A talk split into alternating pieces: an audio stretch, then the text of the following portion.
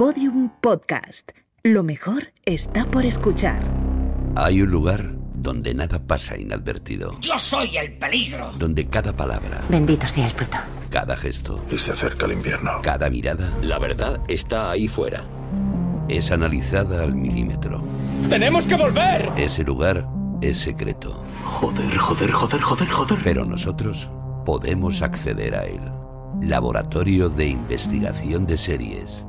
Con los agentes Aurea Ortiz, Miquel Labastida y David Brieva. En Podium Podcast. ¡Estábamos tomándonos un descanso!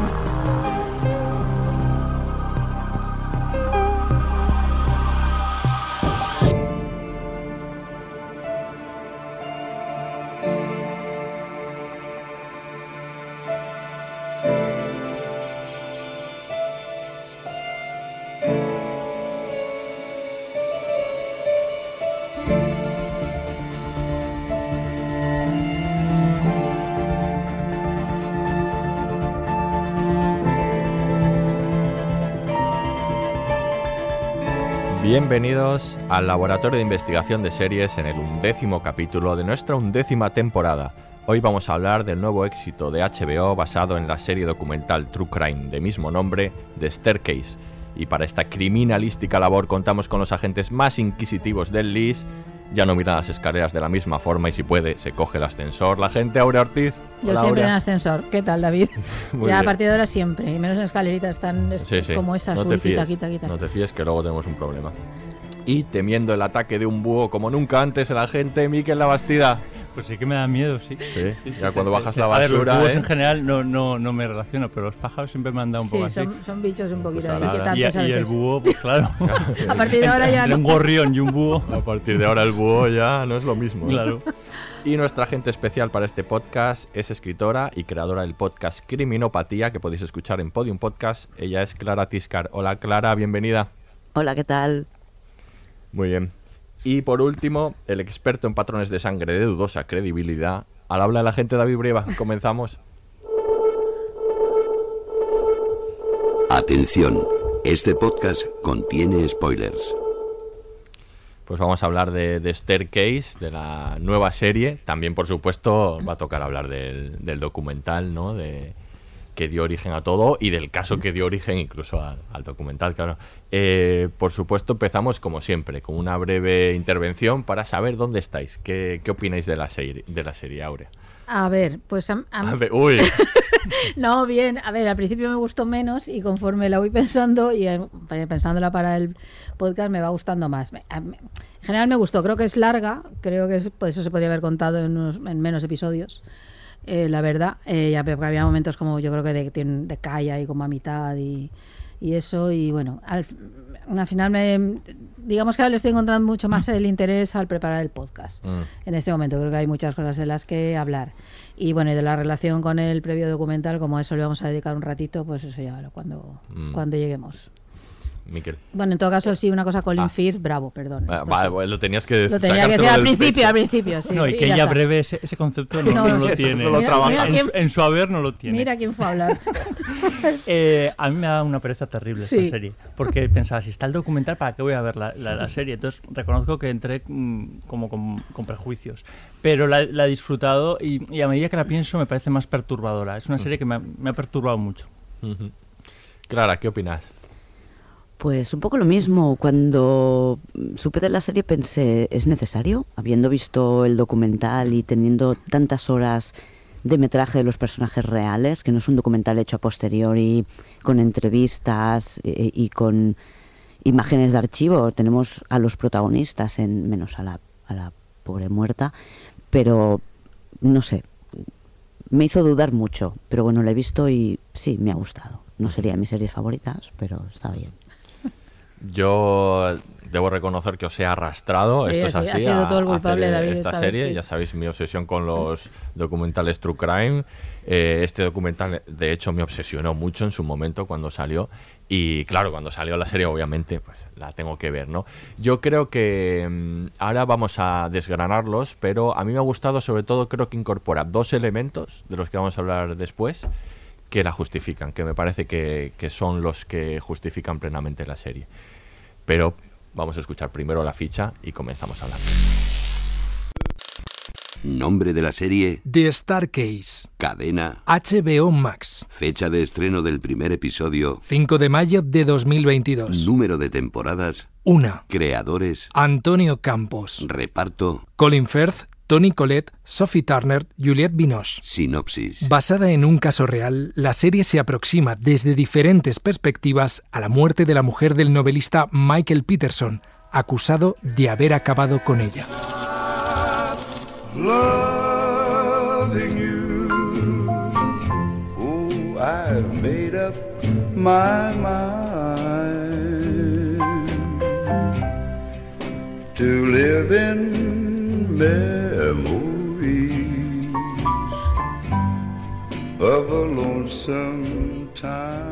Muy bien, pues comencemos a hablar de Staircase y lo primero que vamos a hablar es precisamente de, lo que ha hablado Clara y también un poco Áurea. Eh, no, perdón, Miquel, es que es un poco... mm, si está justificado hacer esta serie, ¿no? Es un caso bastante excepcional en el que ya existe sobre un caso real, un, efectivamente un documental True Crime eh, también muy excepcional, muy diferente, en el que eh, pocas veces vamos a encontrar con- encontrarnos con un documental eh, de, este, de este perfil grabado desde dentro, de esta manera, ¿no? y en el que hay muchas, efectivamente, muchas horas de metraje ya de los personajes, conocemos el caso perfectamente. Entonces, lo primero que os voy a preguntar es eso, eh, que, que exploremos un poco esta posibilidad si tiene sentido, si está justificado, ¿no? Hacer un- una serie de, un documental así. A ver, a priori me parece que no.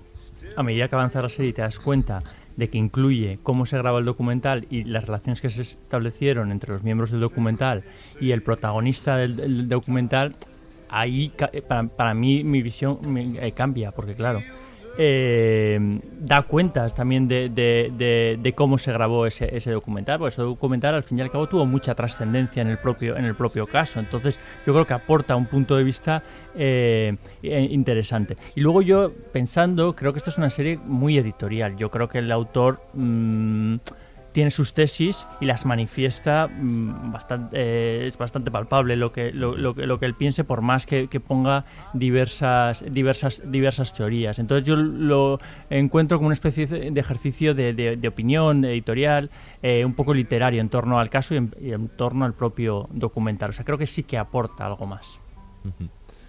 Eh, yo, bueno, Clara, dinos algo, dinos algo. Clara, sí, sí. Clara, Mira, dinos algo. yo ha sacado antes el, ha dicho que, que había un par de elementos que justificaban la serie. Me imagino de qué elementos estamos hablando. Estoy de acuerdo con eso. Supongo que después llegaremos ahí, pero no creo que fueran necesarios ocho episodios para llegar a esos elementos. Em, lo que acabáis de comentar, que, que el problema que yo tengo con la serie es que yo lo hubiera hecho de otra manera. O sea, esto, absolutamente. pasa, esto pasa casi siempre. ¿eh? Pero han tomado demasiadas imágenes que son como escenas mm, representadas, que las hemos visto en el documental, idénticas en la serie. Y después lo que aportan extra de la familia, a mí me hace dudar mucho, porque realmente de dónde han sacado toda esa información es mm, inventada o alguien se la ha proporcionado. Si alguien la ha proporcionado me parece demasiado escasa la información y si es inventada me parece ir demasiado lejos. No, no sé si me explico. Entonces me parece demasiado arriesgado, teniendo todo lo que tenemos del documental, llegar a esto. Pero entiendo que quizás han intentado hacer la serie para decir es que en el documental no os contaban la verdad. Mm. El documental tenía un, pus- un punto de vista que, que os han manipulado.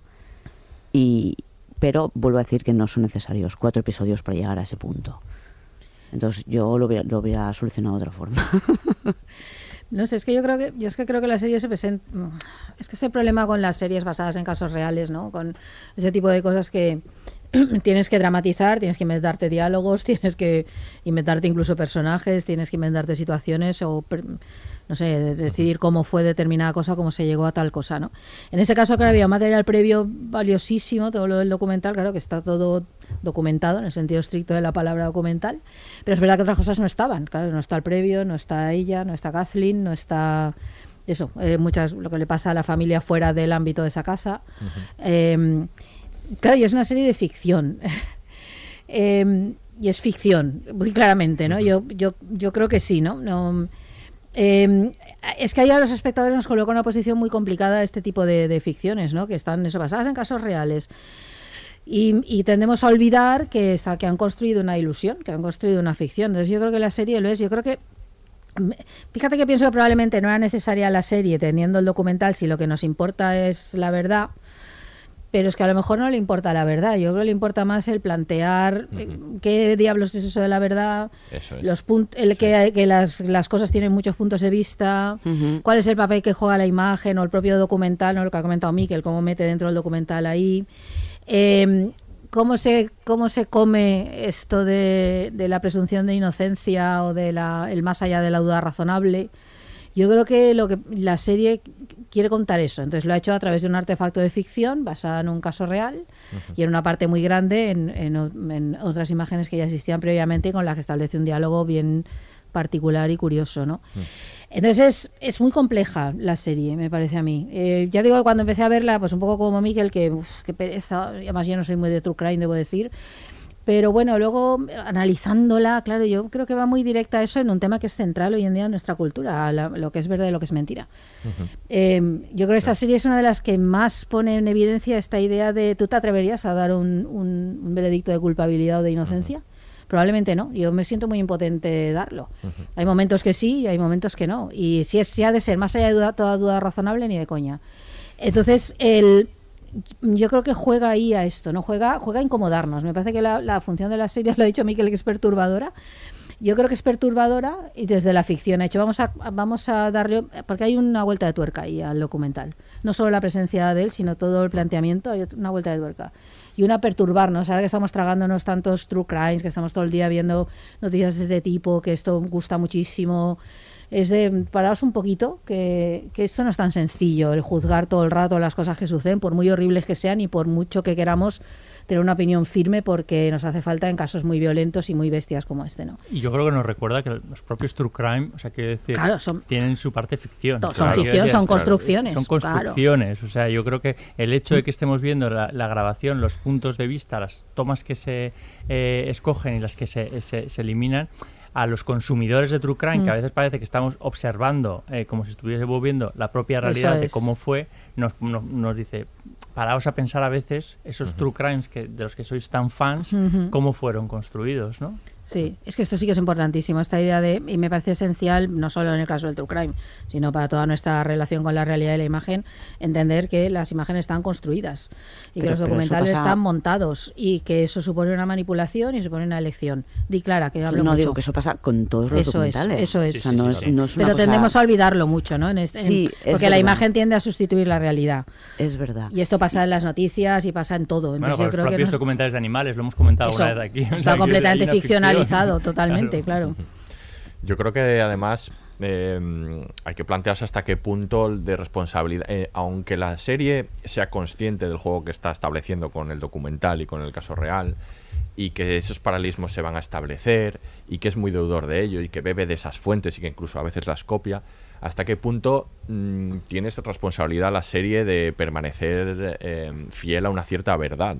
O sea, no en realidad no tiene ninguna. ninguna. No, no, no, deberíamos tener que juzgarla eh, en función del documental o del caso real más allá de pero, cualquier otra ficción, ¿no? Pero y... la serie juega con el documental, la pone como sí. un espejo y la compara y hace escenas uh -huh. totalmente paralelas. Vemos lo que se ve en el documental y cómo se hizo detrás. Entonces te están yo creo que están demasiado cerca en el tiempo como para que puedan jugar con una ficción totalmente inventada cuando todos tenemos como referencia el documental. Y, y, y, provoca un poco aparte, yo creo. O sea, sí. yo, yo, yo, no sé si quiere, si quiere olvidarse de que existe ese documental. Yo no, creo no, yo creo que es hay, necesario haberlo eso. visto para entender la serie, porque sin haber visto el documental yo creo que uh -huh. no, no captas el, el, toda la investigación del crimen y todo lo que se llegó a... Uh -huh. No lo sé, yo creo que no lo habría llegado a entender ¿eh? si, no, si no hubiera visto el documental. Es verdad que te cambia. Yo, yo, este documental yo, no lo había visto. Sí, yo tampoco. Lo he visto, no lo habéis visto, visto o sea, que podéis decir, yo sí y, que lo había. Y a mí sí, claro, es, es, verdad que te, claro, que te abre la mente de, de, de un modo completamente diferente, porque es que el, el, el documental tiene tanta información uh -huh. que, que, claro, que ahí sí que te das cuenta que, que en la serie han elegido un camino. Entonces sí, sí que es verdad que la experiencia supongo que debe ser eh, diferente, si has visto el documental o no. Es que es muy complicado porque, claro, a ver, las imágenes tienen una responsabilidad y cuando uno construye imágenes sabe que en el mundo van a tener un determinado efecto. Eso se nota mucho en este tipo de obras, eso de basado en el casos reales o cuando se hacen ficciones ¿no? sobre esa cosa porque a veces quedan como el relato canónico. Eh, claro, esto es problema de la ficción, de los creadores que la hacen, eh, tiene que ver con el estatuto que le damos a la verdad o a la realidad o con nuestra relación tan complicada con ella. Es que es muy complicado. Yo creo que esta serie a mí me parece ideal para debatir estas cuestiones justamente por eso, ¿no? Porque, claro, tú le das claro, el hecho de, si, si tú le pones el si tú dices algo que es documental, todo el mundo eh, va a creer que eso es verdad. Pero eso no es así. Ya. Eh, Es sí. una construcción, es un discurso sobre unos hechos y es un discurso, siempre es un discurso. Que tú lo podrás em, plantear de manera eh, más objetiva o más subjetiva deliberadamente, pero siempre va a ser un discurso porque es una construcción. No, no, y además sabemos que elegir solo el orden en el que montas unas imágenes. Claro, solo elegir sin el cambiar encuadre. las imágenes. Sí, o sea, es que. No, lo- que muestras, lo que dices, solo elegir el encuadre, ya decides Lo que que, dejas lo fuera que y que pones eliminas, dentro. lo que dejas, Es absolutamente. una las series de True Crime son como cualquier otra serie, o sea, se hacen uso de todos y cada uno de los elementos que han convertido a las series en lo que son cliffhangers con finales Claro, de episodio totalmente Claro. como el final de episodio en el de- del, del documental en el que te dicen que otra mujer ha muerto a los pies de otra escalera en, en su pasado, ¿no? Eso, todos esos elementos los juegan como los juega una ficción y al final funciona como una ficción. eh, Claro, pero es que estas historias tienen de forma natural todos estos elementos. Si eliges bien la historia que quieres contar, no todos los crímenes contienen estos elementos, no todos los crímenes funcionan, pero si los eliges bien, claro, son muchos son mucho más increíbles que lo que te puedan te dicen, te lo cuentan en una peli y no te lo crees. Entonces, la Sí. realidad muchas veces supera la ficción y como Claro. sabemos que es real, nos lo tenemos que creer que ha ocurrido así porque ha ocurrido. Otra cosa es el punto de vista y el, el matiz o el motivo, pero nadie puede negar que, yo que sé, X ha matado a 25 mujeres, por decir algo, ¿no? O sea, está demostrado. Y, y ahora, ahora se me ha ido, ¿eh? Pero eh, eso, sabiendo que es real, te impacta mucho más, aunque esté ficcionado, relatado y narrado, que algo que alguien se ha inventado que puede parecer que eso nunca ocurriría en la realidad. La realidad Sí. siempre supera la ficción. Bueno, y de hecho lo pensaba hay- al principio de esta serie, cuando empieza a, a contarnos cómo está planteada esta familia, y es una no hay un guionista que se hubiese inventado Una familia como eh, unos vínculos familiares como estos. Totalmente. Sí, sí, sí. Tan Sí, ¿no? complejo, incluso la actuación, decía eh, Antonio Campos, el creador de la serie, que, en ese, que tal y como es el documental, además, allí todo el mundo, cuando se encienden las cámaras y les están grabando, todo el mundo está actuando.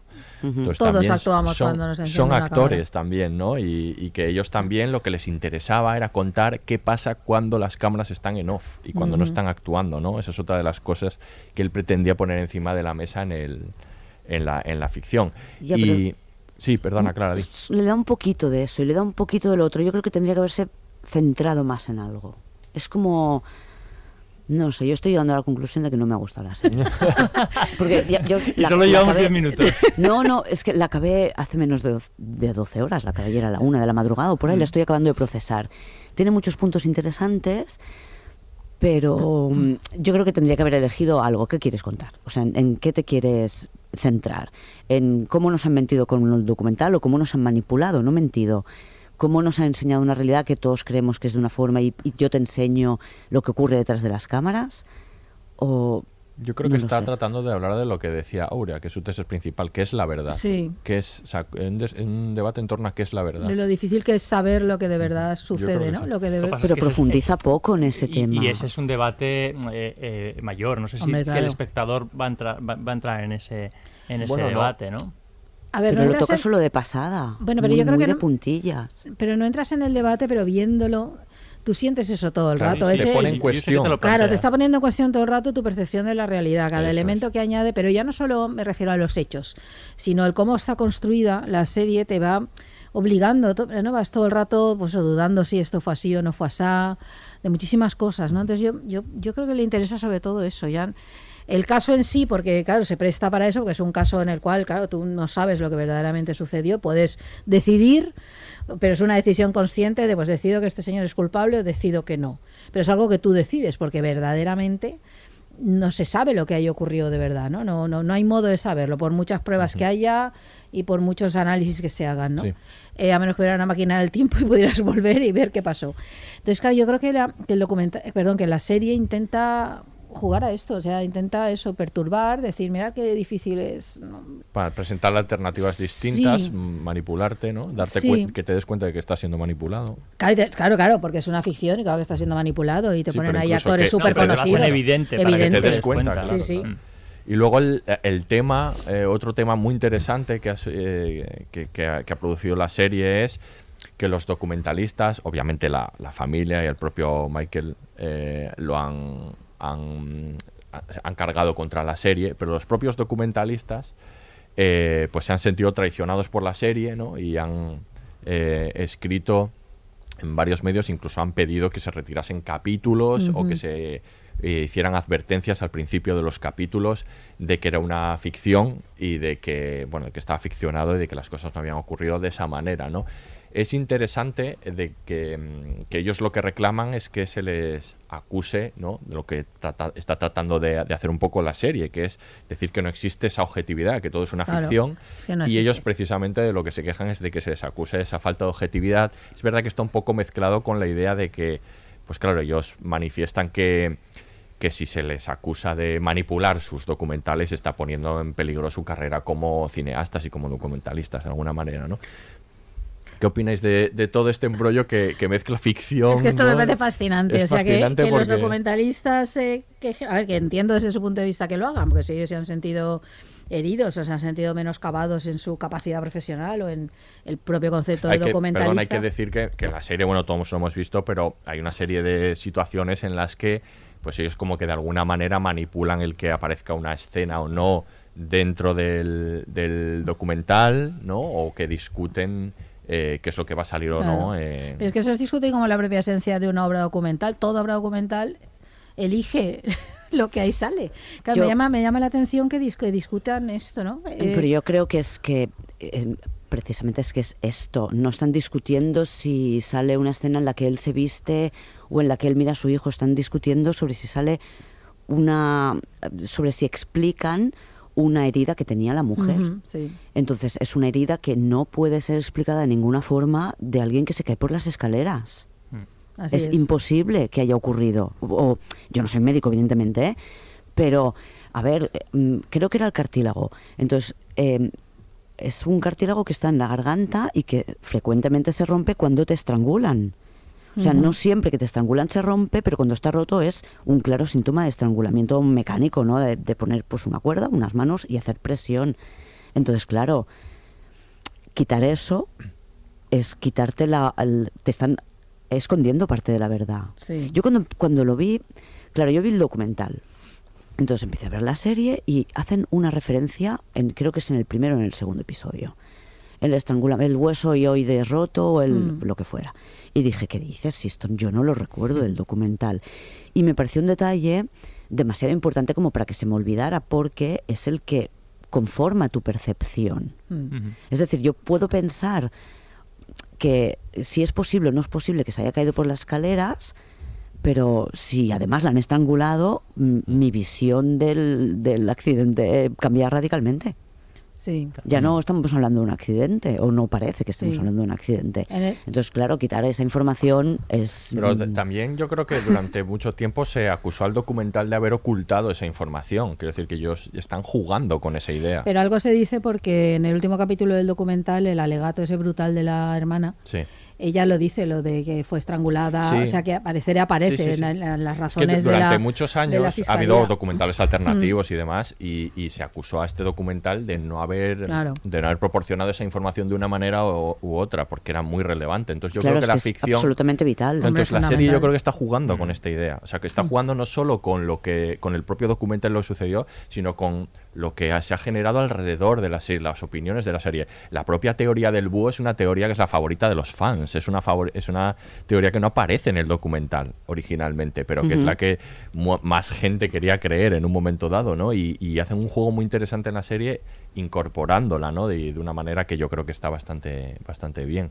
Eh, yo creo que ahí bueno es que es difícil porque muchas ficciones que estamos viendo hoy en día que hablan de personajes reales. Por ejemplo, Winning Time, la serie sobre los Lakers de ahora, también ha tenido acusaciones de algunos de los protagonistas, de Jerry West, un, un jugador de baloncesto, por cómo le retratan, porque sale como un, como un desgraciado, ¿no? Entonces, claro, todo esto lo estamos viendo. ¿Hasta qué punto las ficciones se tienen que plegar o pues es más, es más interesante este personaje de esta manera? Lo voy a, lo voy a generar. Es que, así. es que siempre va a haber quejas, se haga lo que se haga. Tú hagas el- en la ficción que hagas, pero incluso habiendo documental, es que son- es un punto de vista. Entonces, eh, algo se va a dejar fuera, algo va a meter dentro, va a decidir añadir un elemento, va a decidir quitarlo, va a hacer un retrato de quien aparece ahí. Entonces, quejas va a haber siempre, es imposible. Primero porque es, porque es una obra, pues porque es una obra, porque es una ficción, porque es una ilusión y porque es un montaje. Eh, entonces, me, me llama la atención a veces cuando dicen, no, es que me quejo porque me- el, el retrato que hace de este personaje aquí no es como yo creo que es. Ah, mala suerte, amigo. Claro, quiero decir, es- eso va a pasar siempre, pero es que pasa en la vida real. Quiero decir, la vida real, cualquier suceso tiene un montón de puntos de vista. Claro, Desde el momento ¿para en que se elige uno en un relato, pues otros puntos de vista se van a quedar fuera y esos puntos de vista exigirán estar. Entonces yo creo que a una obra de ficción no, yo creo que no hay que exigirle nada, excepto que pretenda convertirse como en la verdad, que yo creo que precisamente esta serie no lo pretende. A mí lo que me hace dudar es por qué elegir ficcionar una realidad cuando te puedes inventar una ficción. Entonces, si eliges ficcionar la realidad, tenemos que intentar ser lo más mm, verídicos posibles, lo más ajustados a la realidad posibles. Si no, no tiene sentido, desde mi punto de vista. ¿eh? Hombre, yo creo que O sea, tiene una parte de operación comercial, sup- supongo, porque es un caso muy llamativo, está el documental, es, Sí. y también es un momento ahora en el que este tipo de series triunfan y hay como mucho Sí, conversación Yo creo en que es torno un, a subir- ellas. un subirse al carro y, y pueden aportar realmente más de lo que se vio en el primer documental. Pero Yo- sí, yo creo que tiene que tener una opinión, una Sí. idea o algo que contar respecto a ello. Pues claro, casos reales, pues Chernóbil hemos tenido, mucho, hay muchos casos reales que se han convertido Bueno, en y también tuvo infinidad de tienen algo- polémica Chernóbil También tuvo por infinidad, infinidad de polémica, cosas, claro. obviamente, ¿no? Pero es un Pero- caso, fue, fue un caso muy mediático. Entonces yo creo que también esta serie lo que trata de, de reflejar es eso, cómo los casos mediáticos al final se juzgan de diferente manera. Que en eso coincide un poco en la tesis de, de la serie de ficción que se hizo sobre J. Simpson. Sí. eh, que también, eh, aparte, bueno... eh, Bueno, te diré, Miquel, que la showrunner, Maggie Kong, es la productora de la, de la de Versace, de la segunda Ah, parte. bueno, es que- la mis es, es que ta- estaba todo el rato también pensando en Versace, en cómo la familia, obviamente, no- obviamente porque el, el retrato eh, eh, no es amable con, con, con, con- con Versace, no, no, no, no le gustó la, la, la ficción. Pero creo que son series que van más allá del propio caso y quieren captar un poco todo lo que este tipo de Eso es. casos generan eh, eh, alrededor, como los medios de comunicación y, y- y nosotros como, como usuarios casi de ese cas- caso, eh, influimos en eh, el juicio final de- de- de- del, propio, del propio caso. Yo creo que, hay, que ahí está un poco el, el- el interés que persigue el creador. ¿no? Y luego las, yo creo que la ficción aporta como otras verdades. Bueno, esa idea de que, no sé, que el, el arte es, es la forma de decir la verdad a través de mentiras, ¿no? O algo así.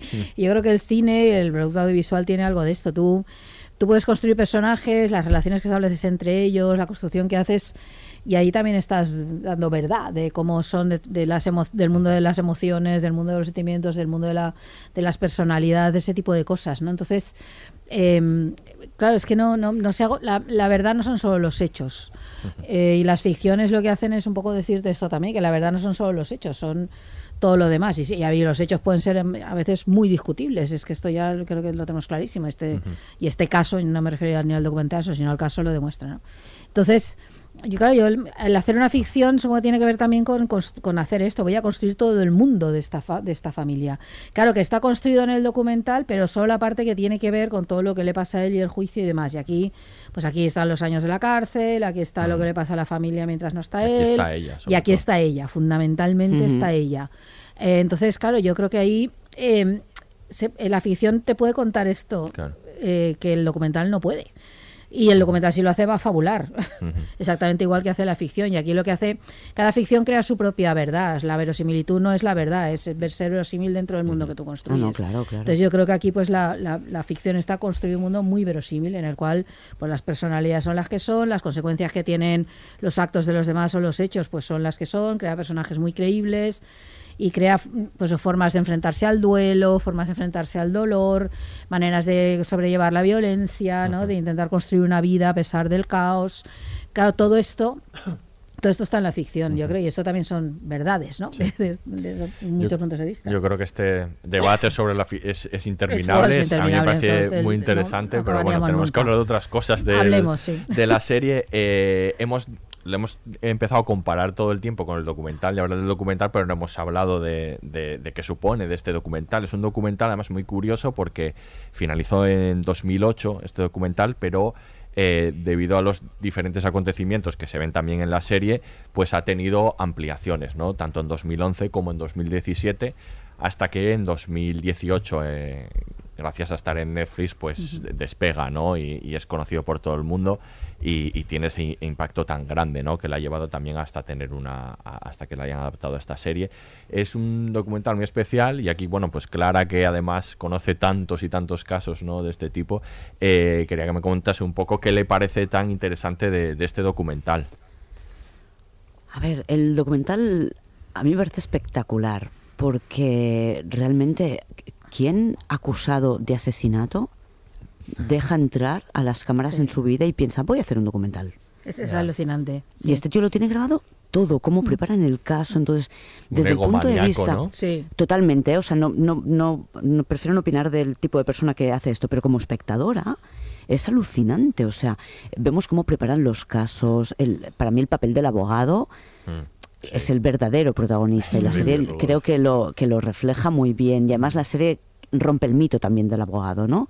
Porque al abogado lo ves como el bueno del documental, es el que acaba defendiéndole pro bono esto gratis al, al otro y, y en la serie lo que vemos es que viene el hermano y le dice y lo vas a hacer gratis, ¿no? Sí.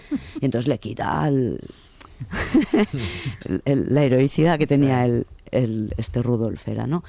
Que se ha enfadado, Y- ¿eh? Se ha enfadado por eso. Bueno, y to- todos están, Todos yo están por lo que he leído, están todos descontentos. Todos. Entonces, a mí me parece muy arriesgado, por eso decía lo de la ficción, ¿para qué te metes en estas? O lo haces todo totalmente ficcionado, que sí, que sea verosímil, pero que nada tiene que ver con la realidad, pero cuando juegas a poner el documental al lado como si fuera un espejo, entiendo que lo que se percibe es que hay más verdad o que tiene una apariencia de verdad, entonces también están jugando con el espectador, ¿no? Con lo que decíais antes sobre lo que es verdad, lo que no es verdad y te lo están bueno, me, me parece muy interesante, ¿eh? da mucho que pensar y sin duda es una serie de estas que que cuanto más días pasan, si sigues pensando en ella, no sé que la, la parques y ya, pues, pues, Yo pues creo te que va ganando, sí. Porque, porque además es un caso que en el documental, Sí. que era lo que me preguntabais, había, Claro. no sé si en 13 episodios, 13 13, horas 13, sí, grabadas. O sea, al final del todo son larguísimo. 13 cuando, cuando van sumando, va sumándolos todos, sí. es espec- para mí es espectacular. Eh, hace, tiene elementos que no tienen mm, otros documentales, porque nadie ha entrado con las cámaras hasta ahí de Nadie, esa nadie, manera. sí. Sí, eso más interesante, ¿no? Verlo desde dentro, ¿no? Que esté, ¿verdad? Ver las reacciones de toda la familia y Ujú. eso es lo que yo creo que lo hace único. Además, cuando lo ves ahora, que, que no has tenido oportunidad, digamos, de verlo en su momento y ir viendo las diferentes añadidos, es muy impresionante ver cuando da ese salto en el tiempo y, Sí, y cómo se va está consumiendo mayor, el está personaje. consumido, Sí, sí. ves también hablas habla un poco de los efectos de la cárcel y, y qué supone no Eh, yo creo que es bueno es un desde luego un pionero de los documentales true crime y, y un, y un caso interesantísimo no A mí me parece muy buen documental. Entonces supongo que porque me había gustado tanto, por eso me hacía dudar tanto la serie. Pero ah, lo ha bajado un poco el pedestal porque me parece inexcusable que quitaran una información tan relevante para el caso como la que hemos comentado antes. Sí. Pero te parece muy buen documental por la oportunidad que tuvieron de... Sí, Claro, sí, es que sí, por, por- claro. claro, por, por, por dónde metieron la cámara. Sí, o sí, sea, claro, claro. Es que eso es una, una suerte, claro, para cualquier documentalista. por lo que por lo que podemos ver el montaje y todo esto pues me imagino que pudieron hacerlo de muchas maneras diferentes porque tenían que tener miles o cientos de horas Mm. y, y a mí no recuerdo que se me hizo largo y pesado me parecía muy interesante no está muy muy bien hecho para que además estés permanentemente enganchado Sí. no Ujú. en cambio y la luego serie bueno sí se me ha hecho larga ¿eh? y- yo y- le hubiera quitado un par de episodios Sí, yo, la- yo coincido que la serie es larga. Y, y luego, eh, no solo meter la cámara, ¿no? Me- Metes la cámara y te encuentras con ese personaje. Claro, es que eso es lo Claro, que es Con otra. ese Sí. personaje, con esa efectivamente, es que capacidad, con otro ese, no te da ese, con ese juego, entre, co- con entre ese comillas. carisma, con esa capacidad, ¿no? De, con esa actuación que está actuando, ¿no? Permanentemente y que tiene esa capacidad de atracción. Eh, porque puedes meter la cámara y encontrarte con, yo qué sé, un, Con un persona- personaje muy insulso. muy insulso. Sí. Sí. Pero aquí estamos hablando de, independientemente de todo lo demás, Sí, de no, un no, es un personaje tipo fascinante, vamos. Fascinante, claro. Sí, el abogado y el, y el, el propio Peterson también. Sí, sí, sí. Los dos son, son llenan la pantalla. Sí, sí. Y porque de Peterson siempre estás esperando más. O sea, hay algo, hay algo en él, eh, vamos, me pasaba con así, y luego cuando vi el, el documental, que, que- que en, el, en el fondo no puedes apartar la vista de él. O sea, quiero decir, siempre tiene algo, piensas que siempre algo tiene algo más que, con- que contarte, que siempre está ocultando algo. Todo el rato tienes la sensación todo el rato.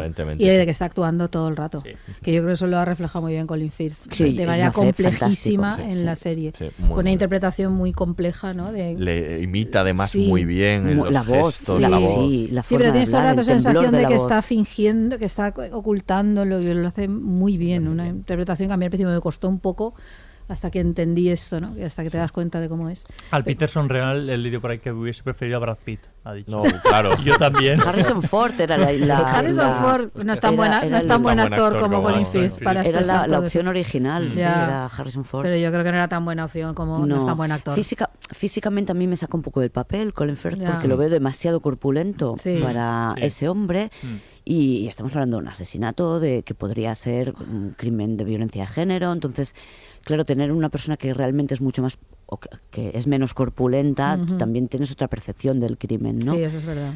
pero pero Mm.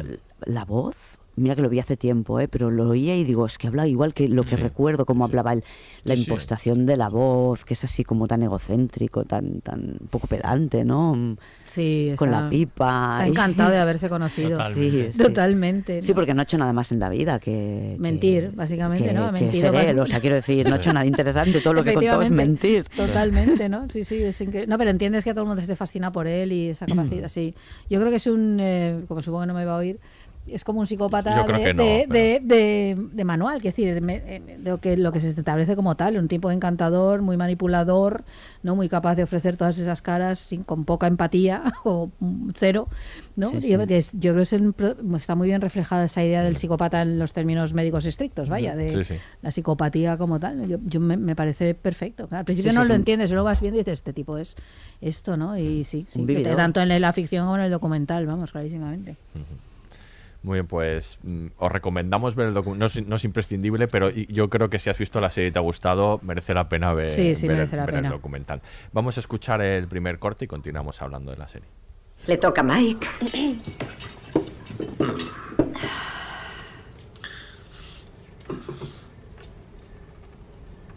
Michael, ¿qué te pasa? ¿No sabes qué decir? No, no, eso nunca.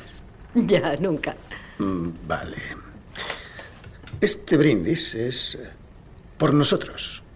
Veréis, creo que no hay muchas familias. Bueno, sé que sé que no hay muchas familias como nosotros. No somos perfectos, Dios lo sabe, pero estamos unidos y nos queremos. Así que por nosotros. Por nosotros. Por los Peterson. Por los Peterson. Por los Radley. Por los Radley. Y por los Atwater.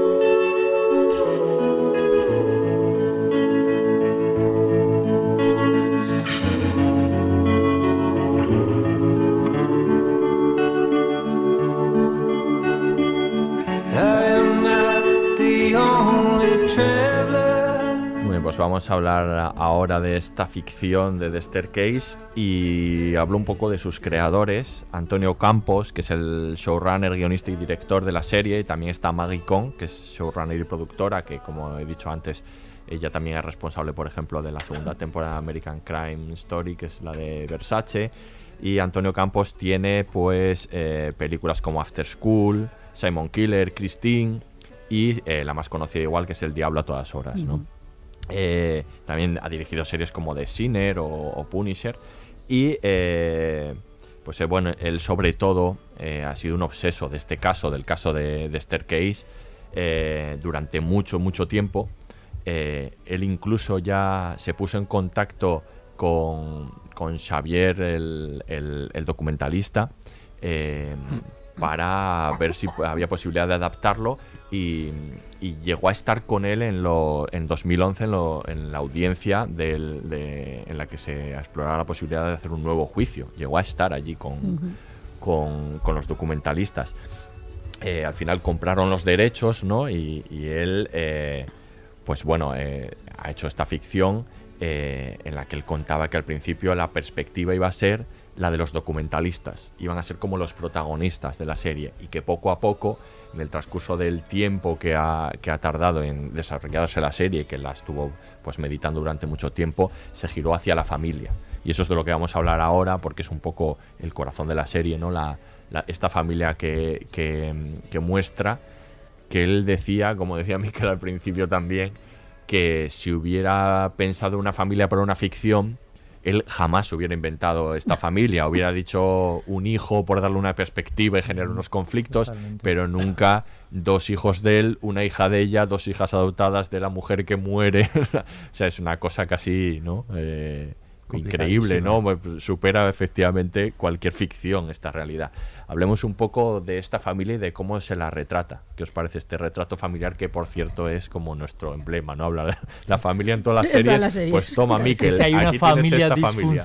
es esta. O sea, claro, y si- eh, al principio te cuesta situarte, ¿no? Sí. Si no conoces no, el, no, no el- entiendes el quién es quién, de quiénes son hijos y de quién no son. Cuesta un rato, sí. Sí, sí, no, no está nada explicado. No, pero yo creo que es deliberado, ¿eh? Yo creo que Sí. es completamente deliberado esta idea de tú vives ahí en esa confusión de esa familia y irás descubriendo quién es quién, ¿no? Sí, y, y ahí, claro, es que es un, es un retrato familiar tremendamente complicado, ¿no? Es, es una- eh, obviamente acaban de pasar un suceso eh, eh, terrible, pero tú notas enseguida que no es una familia unida. Claro.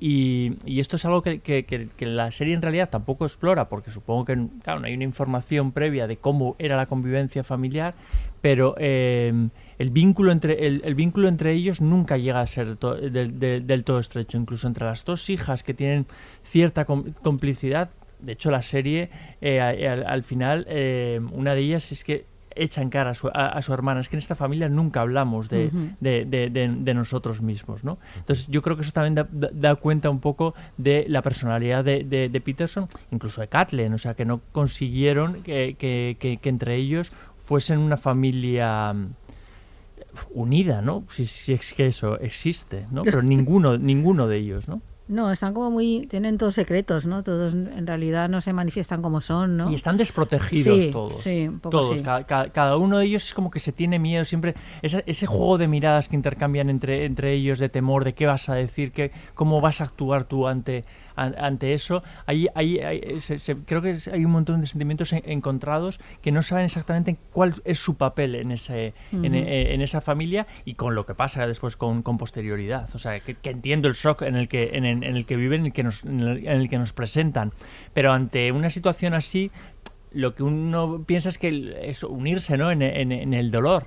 Y ellos no saben cómo, cómo unirse, no, no saben cómo, cómo actuar ante esta adversidad. ¿no? Me, me- parece, no sé, muy, muy complicado. Hombre, yo lo veo complicado, ¿eh? Mm. unirse ante Sí. esto porque es- son dos bandos. Una es hija de la persona que ha muerto Mm. y los otros son hijos de la persona sospechosa. Pero es que entre, en- matado, incluso entre los entonces- cuatro, que, que sería el, el- el otro bando, o sea, entiendo perfectamente la, la- la- la reacción de, de la hija que solo es de, de, de Kathleen, pero entre los otros cuatro no se buscan refugio entre ellos, o sea, no saben cómo, cómo tienen que, que- que actuar ante las noticias que están conociendo de, de- de- de su padre, o sea, casi hablaba más del núcleo de los que tienen relación con, con Peterson. Pero es que es muy complicado porque, uf, yo lo eso sí que lo pensaba mucho viendo la serie, es esta de, vale, tu padre es sospechoso de asesinato. eh, ¿Cómo te comes eso? y porque claro, tú puedes, ellos puede estar la duda instaurada, de hecho en algún momento la verbalizan, ¿no? Lo habrá hecho de verdad, no La- las hijas, ¿no? Sí. No lo habrá hecho de verdad. Es que incluso, aunque estés a muerte con él, porque es tu padre, y aunque haya hecho lo que haya hecho, pues es tu padre y se ha acabado. Ostras, qué, qué difícil es eso, tragarse eso. Yo, yo creo que eso está muy bien contado, ¿ves? En la serie. Esto sí me parece muy bien contado porque, claro, les deja. Ya tienen como sus secretos y todo esto que estás planteando, Miquel, que ya está ahí. Pero, claro, les cae esta brutalidad que supone no solo tragarse, o sea, tener que capear con el duelo por la muerte de la madre en algún caso, de la madrastra, pero la, que- la persona que les ha criado, ¿no? Desde siempre. Sino además eh, es que tu padre igual es un asesino, claro, es, uf, es, es muy... Y yo creo que eso está muy bien contado, porque eh, normalmente, a ver, es que normalmente, claro, en ficciones menos complejas, a veces en argumentos, pues tiende a ser todo como muy blanco-negro.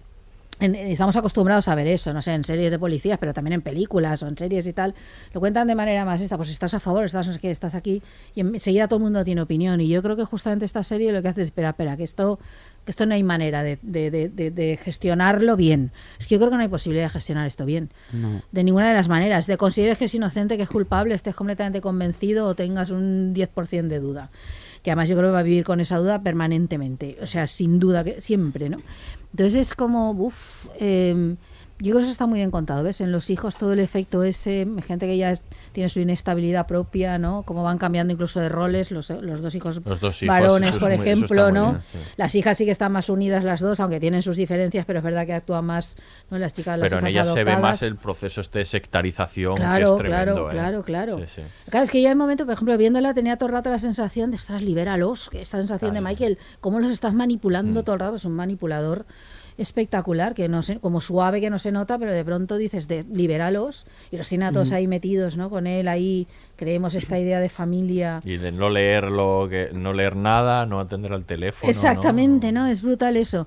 Y luego, eh, claro, porque esto también sale en el documental, todo el mundo habla de que es una familia feliz. ¿sí? Pues esto lo dicen todo el rato, no toda la familia, pero que la, la pareja es Eso estupenda, que conviven todos muy bien a pesar de que uno viene de un sitio, que además está la ex mujer por un lado, las hermanas por el otro, con una especie de personajes satélites ahí que todo el mundo oye, vive perfectamente bien, que son como el ideal de, vale, las familias son de muchas maneras, muy diversas y mira cómo se puede vivir así, ¿no? En esta gran casa que tenemos, que somos ricos.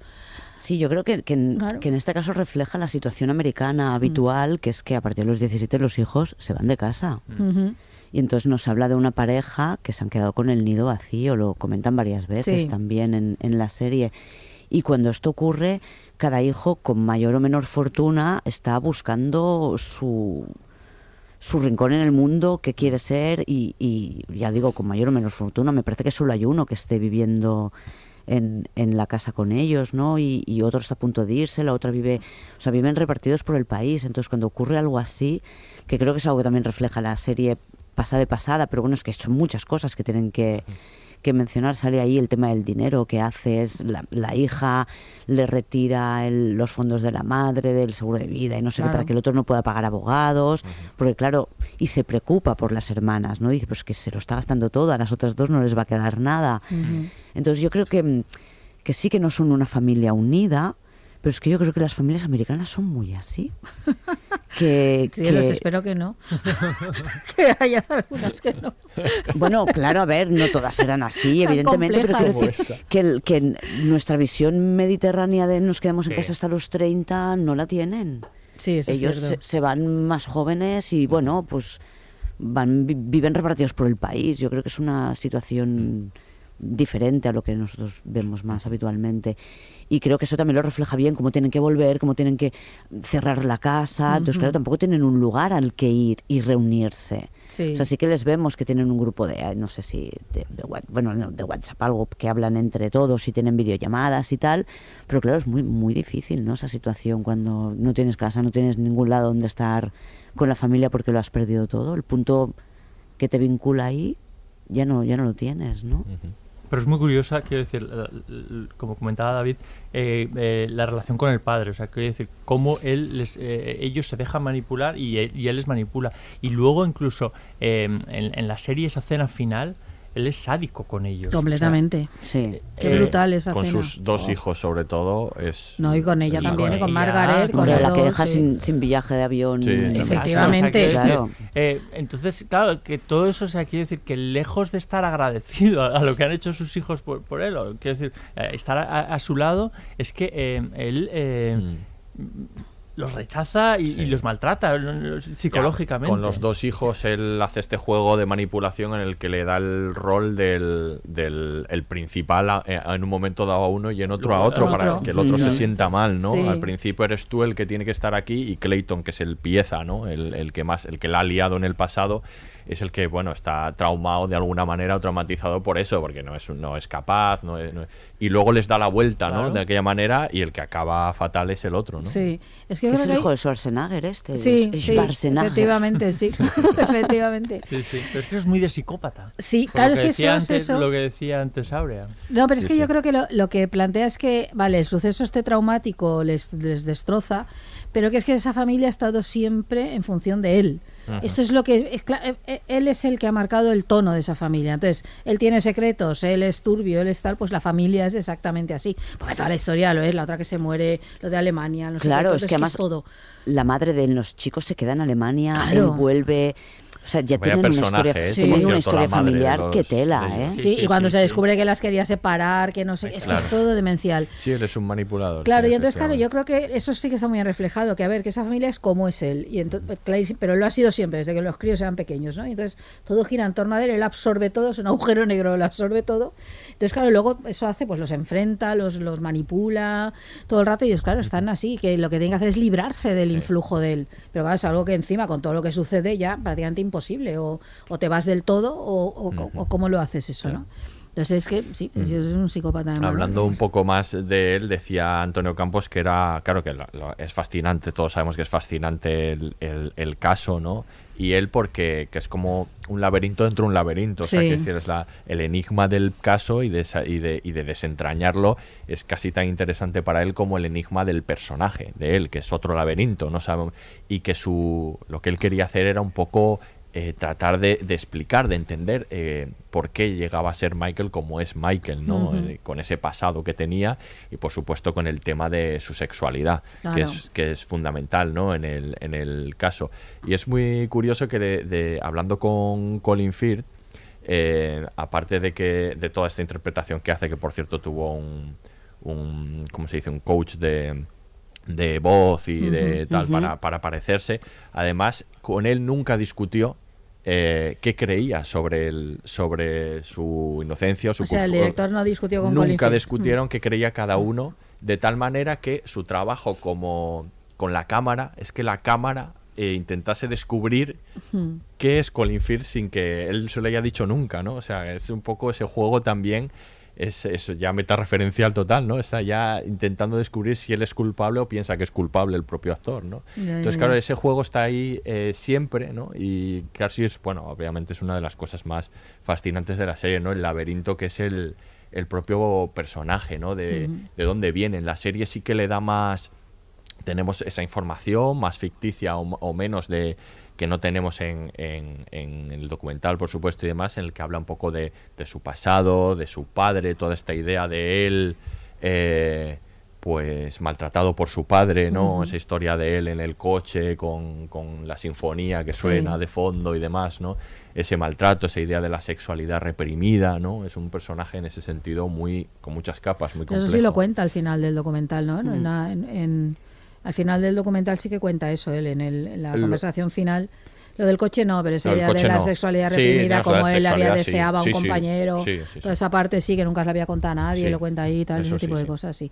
Y que es un personaje fascinante. Yo creo que ella, Castri, en un momento determinado, no sé, un amigo, alguien le pregunta, y dice, ¿cómo es? Dice, es el, el, hombre más complejo, dice algo Sí. así, ¿no? Que he encontrado nunca, ¿no? Que sí, y es, es complejísimo. Sí, pero, pero en esa, esa conversación es, es muy decisiva. es- bueno, a mí me parece que quiero decir, porque Kathleen, su relación, tal y como lo plantea eh, la serie, siempre es como de, de desconocimiento de la pareja con la que, con la que vive y, como cierto temor de cómo, cómo va a actuar o cómo. No, no- veo que sea una, una relación eh, que fluye. No. No fluye, pero en, en nin- en ningún aspecto, o sea, quiero decir, ni en las conversaciones, ni en el tono sexual, siempre le sorprende a ella sexu- A sexualmente. mí sexualmente, las pocas veces que aparecen hay como una violencia ahí em, consentida, em, consentida porque perturbadora, ella es como muy que no se lo particular. espera, pero Sí. eh, porque no sé, no, no- no- no- veo que sean relaciones consen- o sea, consensuadas, quiero decir, de que, que- que ocurren de manera fluida. Como incómodas, Y es, es sí. incómodo. Sí. Y, en, y en esa conversación a la que tú aludías, ella justifica a Kathleen que todo el mundo, que quién conoce a su pareja. Sí. Que eso es como una, es, es un, un dicho muy común y es cierto que nadie nos conocemos eh, por completo con, con nuestras parejas, pero sí que es verdad que no convives con perfectos desconocidos Sí, y, a, exacto. y a veces la, la reacción de Kathleen sí que es esa con su pareja. Sí, ¿no? es que hay una especie, yo en, en Colin Firth noto todo el rato que desde el principio que perturba su interpretación bueno, y toda la concepción del personaje, con una especie de violencia ahí soterrada que parece que vaya a estallar en cualquier momento. Yo creo que eso está muy bien contado en la imagen y en la interpretación, o sea, no es algo que ni se explicita ni tal, ¿no? Con lo cual, claro, hace verosímil todo el rato que haya matado a golpes y haya estrangulado a su mujer, ¿no? Eh, pero está todo el rato en la forma en que ocupa el espacio, cómo se relaciona, esos primeros planos, ¿no? O sea, hay algo ahí que luego en el documental, claro, el, el- el tipo al después vas notando que es así. Y dices, pero qué turbio es este tipo, ¿qué tiene aquí? Pero yo no hablo de su sexualidad ni eso, que eso no es un tema de todo, del Ujú. mundo ese de mentiras que ha construido, porque ha mentido con lo de Vietnam, ha mentido con un montón de cosas. Decían en la, en la, en la- hay una frase en la serie que me gusta mucho que, que dice que incluso cuando sabes que Michael está diciendo la verdad, parece que está mintiendo. Eh, sí, sí, parece que está actuando todo el rato el Michael real del documental y el Colin Firth consigue rizar el rizo de ser un actor que interpreta a un personaje real que parece que está todo el rato actuando, que esto me parece dificilísimo, me parece sutilísima toda esa y eso lo consigue transmitir con esta interpretación tan Sí, particular, es- ¿verdad? ¿No? una es gran como actuación, tienes sí. todo el rato la sensación de que está fingiendo ante su familia, que siempre está haciendo un personaje. Y luego el el tipo se ha convertido en un personaje y lo mantiene ahí todo el rato. Y luego el reto de la serie de construir un personaje que, como vamos a hablar luego, que lo vamos a analizar eh, en profundidad, como te cuenta estas diferentes versiones de la muerte de, de Caitlyn, tiene que construir un personaje creíble para cada una de las Eso es. versiones. Tiene, o sea, tiene que poder ser ese padre amante que se ha encontrado a su mujer al, al final de las escaleras, tiene que ser el asesino, Sí. el- cualquiera de las posibilidades tiene que poder ser en ese personaje que construye Colin Firth. Claro, porque ese sí que es un desafío de la ficción, ¿ves? Que el documental no tiene, porque el documental, Es si, nos, hay, si nos sí. centramos en lo que hay, pues tú pones la cámara delante del tipo, el tipo habla, ¿no? O lo, lo- o lo filma moviéndose, interactuando con el resto. Porque en la ficción tú sí tienes que crear eso, y ahí es cuando se ve el buen trabajo que, que se ha hecho, que, claro, que consigue eso, consigue las dos cosas, que te pueda aparecer una víctima, un tipo que pobre ha perdido a su mujer, que fíjate qué mala suerte, con lo buen padre y esposo que es, o o un asesino que ha matado a golpes, que encima es súper bestial la muerte Claro. de ella, ¿no? Eh, como tal, entonces es...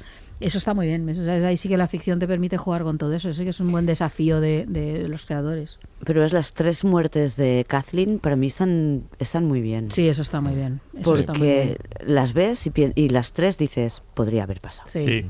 Eso Podría ser así. La del Hugo a mí me convence menos. es la que veo más pillada de los pelos. Pero eso es porque Nunca no eres, mejor Nunca dicho. mejor dicho. eso es porque no eres fan de la teoría del búho. ¿eh? No, es pero- fascinante cuando aparece eso del búho, es que es, Es increíble. Quiero- pero quiero decir, una cosa es que la pudiera haber atacado un búho por detrás y Ya. después es que lo que le haga el búho sea tan bestia que ya acabe muriendo, porque es lo que te vienen a decir. Bueno, y de pero esa bueno, manera tan hay un brutal, con tanta sangre, con tanto... Claro, claro.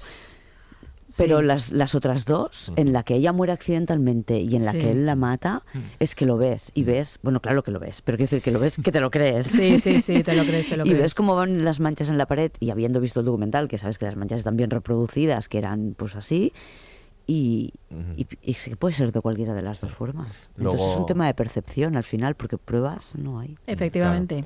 Luego es nos que todo es un tema así, de percepción. Así no se tendría que condenar a nadie. Ese, eso, eso sea un buen titular, es un tema Yo de percepción. Sí. Ese es el, eh, yo creo que la gran, lo que sacamos de estos casos es que, pienso, ¿eh? así no se puede condenar a alguien. Efectivamente. Efectivamente.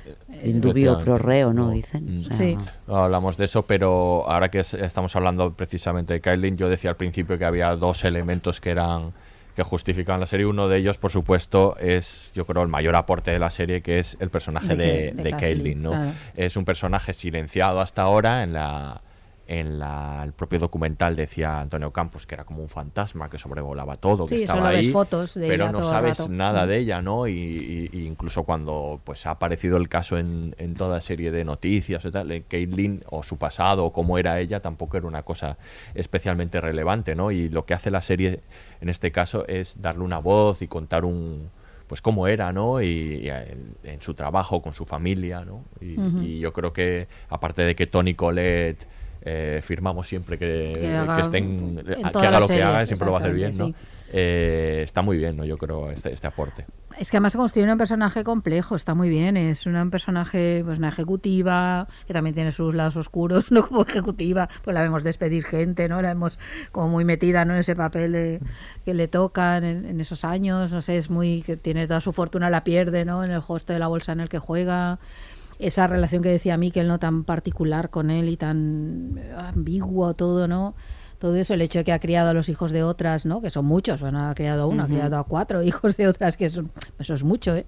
Es mucho hacer por el amor de un hombre, ¿no? La verdad que es una, una barbaridad y a pesar de eso tener una carrera como tal, que es la que sostiene a la familia, el sostén económico de la Claro, es que él- familia. él, no trabaja. ¿no? Claro, claro, él es encargado. Bueno, él es escritor, pero quiero decir, no Sí, es un escritor de no éxito. le ve- entonces escribir no, le vemos. no- prácticamente. No, no, no, viven de, claro, de, de- es, es, es muy interesante, ya que es un personaje eso complejo. Y, y es importante porque claro, le da la voz a la víctima, la que nunca está en los true crimes. Están, pero claro, siempre sobrevolando eso, como dices como fantasmas o Claro. como imágenes borrosas en las fotos familiares y en las pelis familiares, ¿no? Y aquí hay un personaje de carne y hueso, lo cual hace más doloroso, ¿no? La pérdida todavía más, porque claro, pues la tienes ahí ahí presente, ¿no? Eso es es que eso yo creo que sí, probablemente una de las razones para hacer el- el- la, ficción, Mm. la serie. Y su relación con sus hermanas. Sí, claro, claro. Aparentemente tan que es parece que son muy diferentes, pero luego hay un momento en el que busca refugio en, Sí. en- en su hermana o quiere buscar refugio porque finalmente parece que no que no lo hace y, y- y- y quiero decir una vez dibujadas son muy aparentemente son muy diferentes, diferentes, ¿no? Sí. Y sus y sus hermanas. Sí, sí. Pero también ahí, ahí se desliza cierta idea de que, que realmente las ha, se- eh, que ha separado, a- la ha separado a ella de sus hermanas es él, es, Sí. es- es- es Michael Peters. Y claro, tú te lo puedes creer, porque quiero decir, si ves cómo manipula eh, eh, a, a sus hijos o en, en el momento que nos está contando la serie, piensas que este hombre ha sido siempre manipulado. Quiero decir que en el resto de su vida y facetas también les ha ido manipulando para que tuviesen tal relación. Es un mejor hombre muy peor, ¿no? absorbente y yo creo que la personalidad de él es ese tipo de persona muy absorbente que requiere como la atención permanente, a veces de un modo muy sutil, no estos que lo hagan constantemente, pero que te das cuenta que caes como, ¿no? Eh, Ujú. Todo el rato todo gira en torno a él, ¿no? Ujú. Y claro, ya cuando encima eh, está el caso, ¿no? Y está y claro, todo tiene que girar en torno a él, a que se libre o no de la cárcel, a que no sea considerado un asesino o algo de esto, pues claro, es que ahí ya Claro. ahí ya, que ya todo no sé, es así. Entonces, claro, el- ella en teoría es, es triunfadora, es una mujer triunfadora en todos sus, en todos los aspectos, una mujer segura de sí misma y tal, pero pero eh, toda su vida gira en torno a este hombre. Mm. Sí, y mm, el otro elemento sería el otro elemento que, que, mm, aporta la serie, que es sorprendente y que, que permite mucho juego, es muy interesante, es la, los, la participación o la- de los documentalistas, Sí. ¿no? Como Hombre, y el personajes. personaje de Sophie. como Eso es personajes. fundamental. El personaje de Sofía Eso de sí Xavier. que es un hallazgo. Claro, me parece un punto de vista muy interesante, ya que ellos han estado allí, pues tienen que ser personajes de la serie, ¿no? Y, Claro. y cómo aparecen y el papel que se les da y la manera de estructurar la serie también, digamos que haciendo que toda la parte del caso avance muy rápido al principio para luego también centrarse mucho en, en esto, Mm. yo creo que es interesante porque porque es un es un soplo ¿no? de, de aire fresco en este tipo de biopics que de repente aparezca un eh, aquí los documentalistas como protagonistas Hombre, pero yo sobre todo, aparte, quiero decir, la otra parte ya hemos comentado un poco de los, de los documentalistas, pero yo creo que aquí el hallazgo es, es Sophie, cómo se cumple el patrón de, eh, de, de la relación que mantenía también con, con Kathleen, ¿no? Quiero decir, Sophie se queda fascinada por él, entrega su vida por él, Es incluso increíble. su vida laboral, y finalmente, o sea, en ese, en ese último capítulo, él la rechaza encima, o sea, quiero decir, es que... em, es que, es que es psicópata de manual, o sea, porque realmente la ha estado atrayendo durante todo el rato para su, para su conveniencia, la ha llevado por los caminos que, que- que en, ese momen- en ese momento era- era- eran mejores para su situación personal y en un momento final mm, es que te das cuenta que en realidad es que él no tiene sentimientos. ¿no? Sí. Pero ella fue sola, ¿eh? Sí, sí, no, bueno. Ya. Sí, Ya. no, ella sí, No, ya, tienes no- razón, sí. No es que se conocieran en persona y él fuera encantador. Sí, Él- ella le sí. escribe la primera carta y Sí, a partir sí, de ahí él- ella le busca. Ella se queda fascinada con él viéndole en pantalla. Entiendo que debía estar tan convencida de su inocencia que decide, no sé, entregar su vida a demostrarla. Pero es un personaje asombroso, porque cuando empieza Sí, con sí, todo sí. lo del búho, claro que la ves ahí desesperada por demostrar la inocencia, pero claro, yo creo que al punto de me he enamorado de un asesino, ¿no? Tiene que estar ahí en su cabeza eso, ¿no? Que al final se explicita cuando ya él la ha rechazado. Es que es un personaje fascinante este, ¿no? Que aparezca ahí de pronto y se lo deje todo. Bueno, ella se supone que sigue trabajando, porque de vez en cuando va, voy a grabar no sé qué, me sigue su carrera profesional más o menos, pero Ahí no, es, es, a mí este personaje me fascina, me hace un giro. Claro, es que si lo vieras de como tal, es un giro de guion brutal, que resulta que es, que es algo Claro, que sí pasó, ¿no? Claro, la serie cosas- aparte está planteada, sí, porque tú la, la- Claro, la vas viendo, pero no sabes que es la, que es la documentalista. Entonces cuando descubres que es la Claro, documentalista, dices, pero que, dices, que se enamora viéndolo en la pantalla, Claro. ¿no? Y claro, eh, pasando horas y horas con él, porque es la, es la editora, es la Sí, que monta, sí, con sí, lo cual está claro. pasando horas y horas con la imagen de él en la pantalla, ¿no? Claro, es un personaje fascinante y claro, permite hacer todo este juego de ver pues la, la- la teoría del búho, claro, está, Eso está muy bien canalizada jugado. a través de ella, claro, porque ella está desesperada, Eh. entonces tiene que convencer, a hablar con quien haga falta para que alguien se crea esa teoría mm, Ahí fueron muy, absurda. muy yo creo que han sido muy hábiles porque les ha permitido, por un lado, eh, pues que apareciese la teoría del búho, que es, como digo, la favorita de los fans, que, que, sur- que surge casi, ya, ya os digo que en el documental ni aparece, y, y por supuesto en el juicio. En el juicio, por no, porque es, supuesto. es, es bastante posterior. ¿no? Es posterior. búho. Bueno, de hecho, David Ru- Rudolph dice, en un- dice en una entrevista, el, el abogado, que cuando él oye la teoría del búho por primera vez, eh, es demasiado tarde para incorporarla al juicio, porque ya ha, ha plantado la base sobre eh, otra idea, ¿no? Eh, pero y que además le parece le parecía un poco le parecía pues bueno muy Pero descabellada mira, el, el ¿no? que saca el búho es el vecino, El que vecino. En que la es un serie sí, personaje, sí, el vecino. eh, ¿cómo se dice esto? Que, que se hace querer, ¿sabes? Sí. Sí. O sea, cómo trata a la familia, cómo les acoge, cómo le defiende siempre, Campechano. cómo acaba encontrando la, la, la- la teoría esta de, del Mm. búho. sí sí sí O sea, me, me parece el maravilloso el Sí, vecino. que además Sí, que cuando sí, se sí, jubila sí, se sí. dedica a eso, a intentar sí, resolver sí, el sí, caso, sí, ¿no? Pero está muy tal. bien que, que- que utilicen, o sea, que sean capaces de, de meter esa teoría y de proponer otro, otra muerte, ¿no? Y a la vez utilizarlo para Sophie, como dice Claro. Aurea, ¿no? O sea, como utilizarlo para hablar de la obsesión, de, de- de la obsesión, no de la necesidad, La de necesidad, Sophie claro, de absoluta. encontrar algo a lo que agarrarse para eh, demostrar que él es inocente. Sí, porque, para que una claro, mujer si no- inteligente, culta, viajada, tal, se enamora de un tipo que, que puede haber matado a su mujer. Claro, es, Claro. Que, es, que es una barbaridad. Sí, deja a su hijo, entiendo que Todo, tenía todo, un sí, hijo, sí, ¿no? sí, tiene un Porque se hijo, sí, alguna sí, escena sí. con un niño ¿no? Sí. pequeño, o sea... Sí, sí, sí, totalmente. Se Yo, va a yo vivir hubiera encontrado más Unidos, al pueblo ese. el- Uf. sí. Yo hubiera encontrado más interesante si hubiera mantenido el- su idea original de vamos a hablar de los documentalistas. Creo que había ahí más que rascar. Eh, yo- lo, lo que pienso yo es que ese hijo es otro más en la familia. El hijo de Sophie, digo, o sea, ahora... En algún momento, si Sí, sí, sí, añadamos ya hijos son- de ya son otras. seis. Así. Lo que pasa es que los documentalistas, sí, no sé, pero hubiera desviado, un- es posible. Hombre, ya parecen yo creo que lo suficiente como para actuar un Mm. poco de espejo. ¿no? de, de- No sé, yo probablemente le hubiera quitado las escenas de la familia para dejarlas solo delante de los documentalistas. Sí. No sé, yo creo que el- las dos horas que me sobran de serie, hay muchas escenas que, ostras, que son como duplicadas, ¿no? Ahora no, no me viene ninguna a la cabeza, pero que pienso, las he visto aquí, luego las volvemos a ver como a través de la tela, y hay veces que no, ¿eh? que, que sí que son inteligentes enseñándote una cosa, y después vemos al personaje hablando de otra y deduces que lo han encontrado y no te lo han explicado antes, o sea que sí que son capaces de ahorrarnos tiempo, pero por otro lado, mm, veía escenas que pensaba, esta la cortaba, esta la cortaba.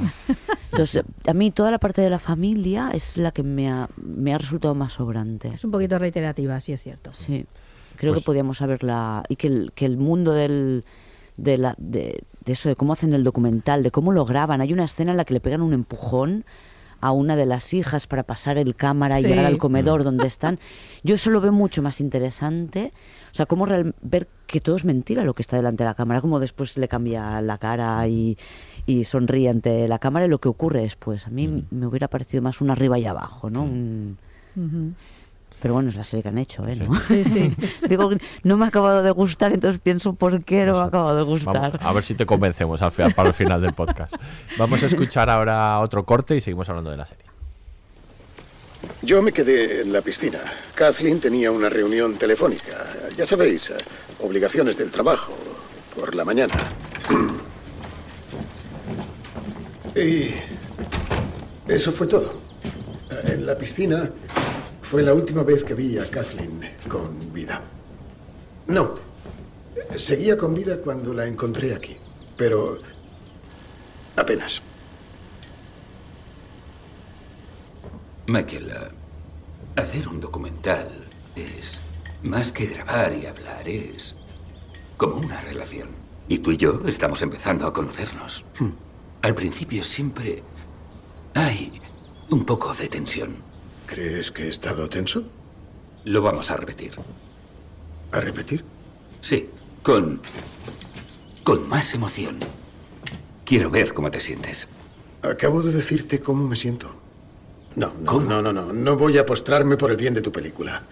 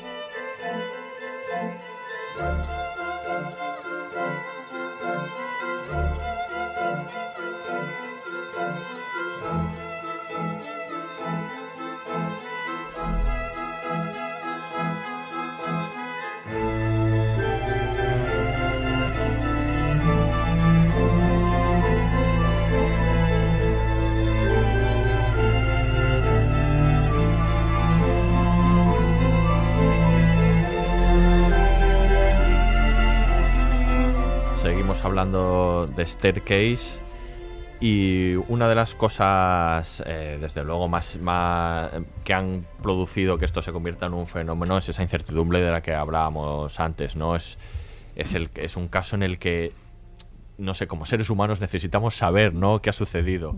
Eh, y eso lo utiliza eh, tanto la documental como la serie, ¿no? Eso es lo que ha hecho que, que funcione también. Son capaces los dos, ¿no? Y la, la ficción ahora, por supuesto, eh, de hacer que pienses una cosa y la contraria, ¿no? Eh, y, y muchas veces a lo largo de, de los vi- visionados de los capítulos. Esto es interesante. Utilizan desde elementos objetivos, como contarte, explicarte lo de las laceraciones y decir, bueno, es imposible que este hombre no lo haya matado. Y luego a continuación, con propios datos también objetivos, decirte, ha habido 300 casos de, de asesinatos por, por golpes y en, y en todos, en el 100% ha habido traumatismos. Y en este no, ¿cómo puede ser, no? Utilizan eso y luego utilizan eh, el- la, pura, la pura emoción, ¿no? La, o, o puros eh, elementos que pueden ser emocionales, ¿no? Utilizan en un momento dado pues la vida oculta de él, su homosexualidad, eh, sus escarceos, ¿no? Para decir, bueno, es culpable solo por sí, eso, ahí ¿no? hay todo un juicio moral. Claro, claro. Es- que- Esa manipulación eh, la, puede- la, la pueden hacer. Y luego, por el otro lado, está también la idea de la corrupción del institucional, de, Sí. de la fiscalía, que solo por eso eh, ya dices, bueno, son todos corruptos. Bueno, no, no es, eso no significa que sea inocente, solo por eso, ¿no? Pero también la emoción te lleva a pensar, bueno, han, han mentido en todo esto, ¿no? Y le han preparado una trampa, de alguna manera, ¿no? O sea, utiliza todos esos elementos la serie para decantarte permanentemente. Estás en un, en un carrusel emocional en el que eh, puedes creer que es inocente y culpable. El propio creador de la serie, Antonio Campos, y estoy seguro que el do- documentalista, eh, dice que eh, no va a revelar qué piensa él de- del asunto, que al final es lo de menos, pero que ha cambiado de opinión en varias ocasiones, ¿no? Como todos nosotros. No tengo creo. la menor duda de eso, que haya cambiado de opinión. Y yo creo también lo que demuestra es cómo eh, una acción concreta tiene ondas por todas partes. Es decir, que es que hay algo muy concreto, una mujer muere de una determinada manera y eso tiene un montón de implicaciones, pero luego está la corrupción policial que decías, el no sé qué, que hay como tantos elementos a tener en cuenta a la hora de poder juzgar algo, ¿no? Que, que claro, te quita las ganas de juzgar y dices, por favor, que nunca me llamen para ser jurado. Pues yo, la- yo cuando veo estas cosas siempre pienso, por favor, no, jamás quiero ser jurado de nada. ¿no? Porque, porque es que no hay manera, ¿no? Es que no, no, no hay modo de que eso puedas tener una opinión absolutamente firme que digan, pero ¿crees al 100% esto? Dices, uff, No, no hay manera de que no te influya lo que pasa efectivamente, alrededor. efectivamente. Totalmente, claro. O el propio Abel que jugaría el documental, ¿no? En, en, en, en todo, ¿no? Es que es, es que es, es que es una barbaridad. Ahí entonces está, claro, todo, porque la idea es esa, ¿no? Que tienes que ir más allá de la duda razonable, ¿no? Para Este es considerar tema, a alguien culpable es esto, ¿no? Que, Mm. que a veces cuando vemos juicios, cuando ves películas o incluso en la vida real, tal como con los juicios que se hacen hoy en día paralelos a través de los medios de la, o de la, la- la gente, ¿no? Opinando constantemente cuando hay sucesos de estos, eh, dice, a ver, que esto es más allá de la duda razonable, que si hay alguna duda respecto de que esta persona sea culpable, no le puedes declarar culpable porque el sistema va obviamente a favor de la inocencia, porque porque sucede, porque no puede meter inocentes en la cárcel es lo peor que puede pasar. Es, es, Absolutamente. es me- es mejor dejar un culpable fuera que meter a un montón de inocentes dentro. Entonces, Pero es que si metes a un inocente en la cárcel, siempre hay un culpable fuera. claro, sí, eso Entonces, sí. claro, o sea, es mal doble. Claro, Más vale no. no. meter a nadie y tenerlo fuera que no tener a uno dentro que no ha hecho nada y otro fuera que... Y además que en América los matan, o sea que... Sí, sí, no, es que es eso. Que cuidadín, porque claro... Pero que no toda la base como del en otros sitios que 15 años ya la calle, aquí te dejan de por vida o te matan. Sí, pero luego que toda, que toda la base de la justicia, de cuando una comunidad se, ¿no? se da a sí mismo un sistema de justicia como el que tenemos, está basada en esa idea que a veces cuesta muchísimo de defender y hoy en día lo vemos. En cuanto sucede cualquier hecho muy brutal, asesinatos brutales, enseguida sale esta idea de las, ¿no? las cadenas perpetuas, las no sé cuántos tal, que lo ma- ese tipo de, ¿no? de, de discursos facilones y terribles que una sociedad no se puede permitir. Y yo creo que la idea justamente esta de que ha de ir más allá de lo razonable, que si tienes que juzgar a alguien por algo que ha hecho y tienes una duda, aunque sea del 2%, lo siento mucho, pero es, hay que respetar, es más respetable eso que lo otro, ¿no? Y entonces, claro, eh, series como esta van directas al meollo del asunto de, primero, qué complejas somos las personas, esto es fundamental, que yo creo que esto es un tema esencial, y afortunadamente las ficciones están para explicarnos esto bien, cuando se hacen bien. Eh, y segundo, que es muy difícil juzgar cualquier situación, porque hay tantos factores ahí. Porque, claro, nada sucede como en una novela policíaca donde todo encaja, ¿no? Y el- de Ujú. las de, ¿no? Ahí perfectamente, y la sangre que cae así es así, y no sé cuántos tal.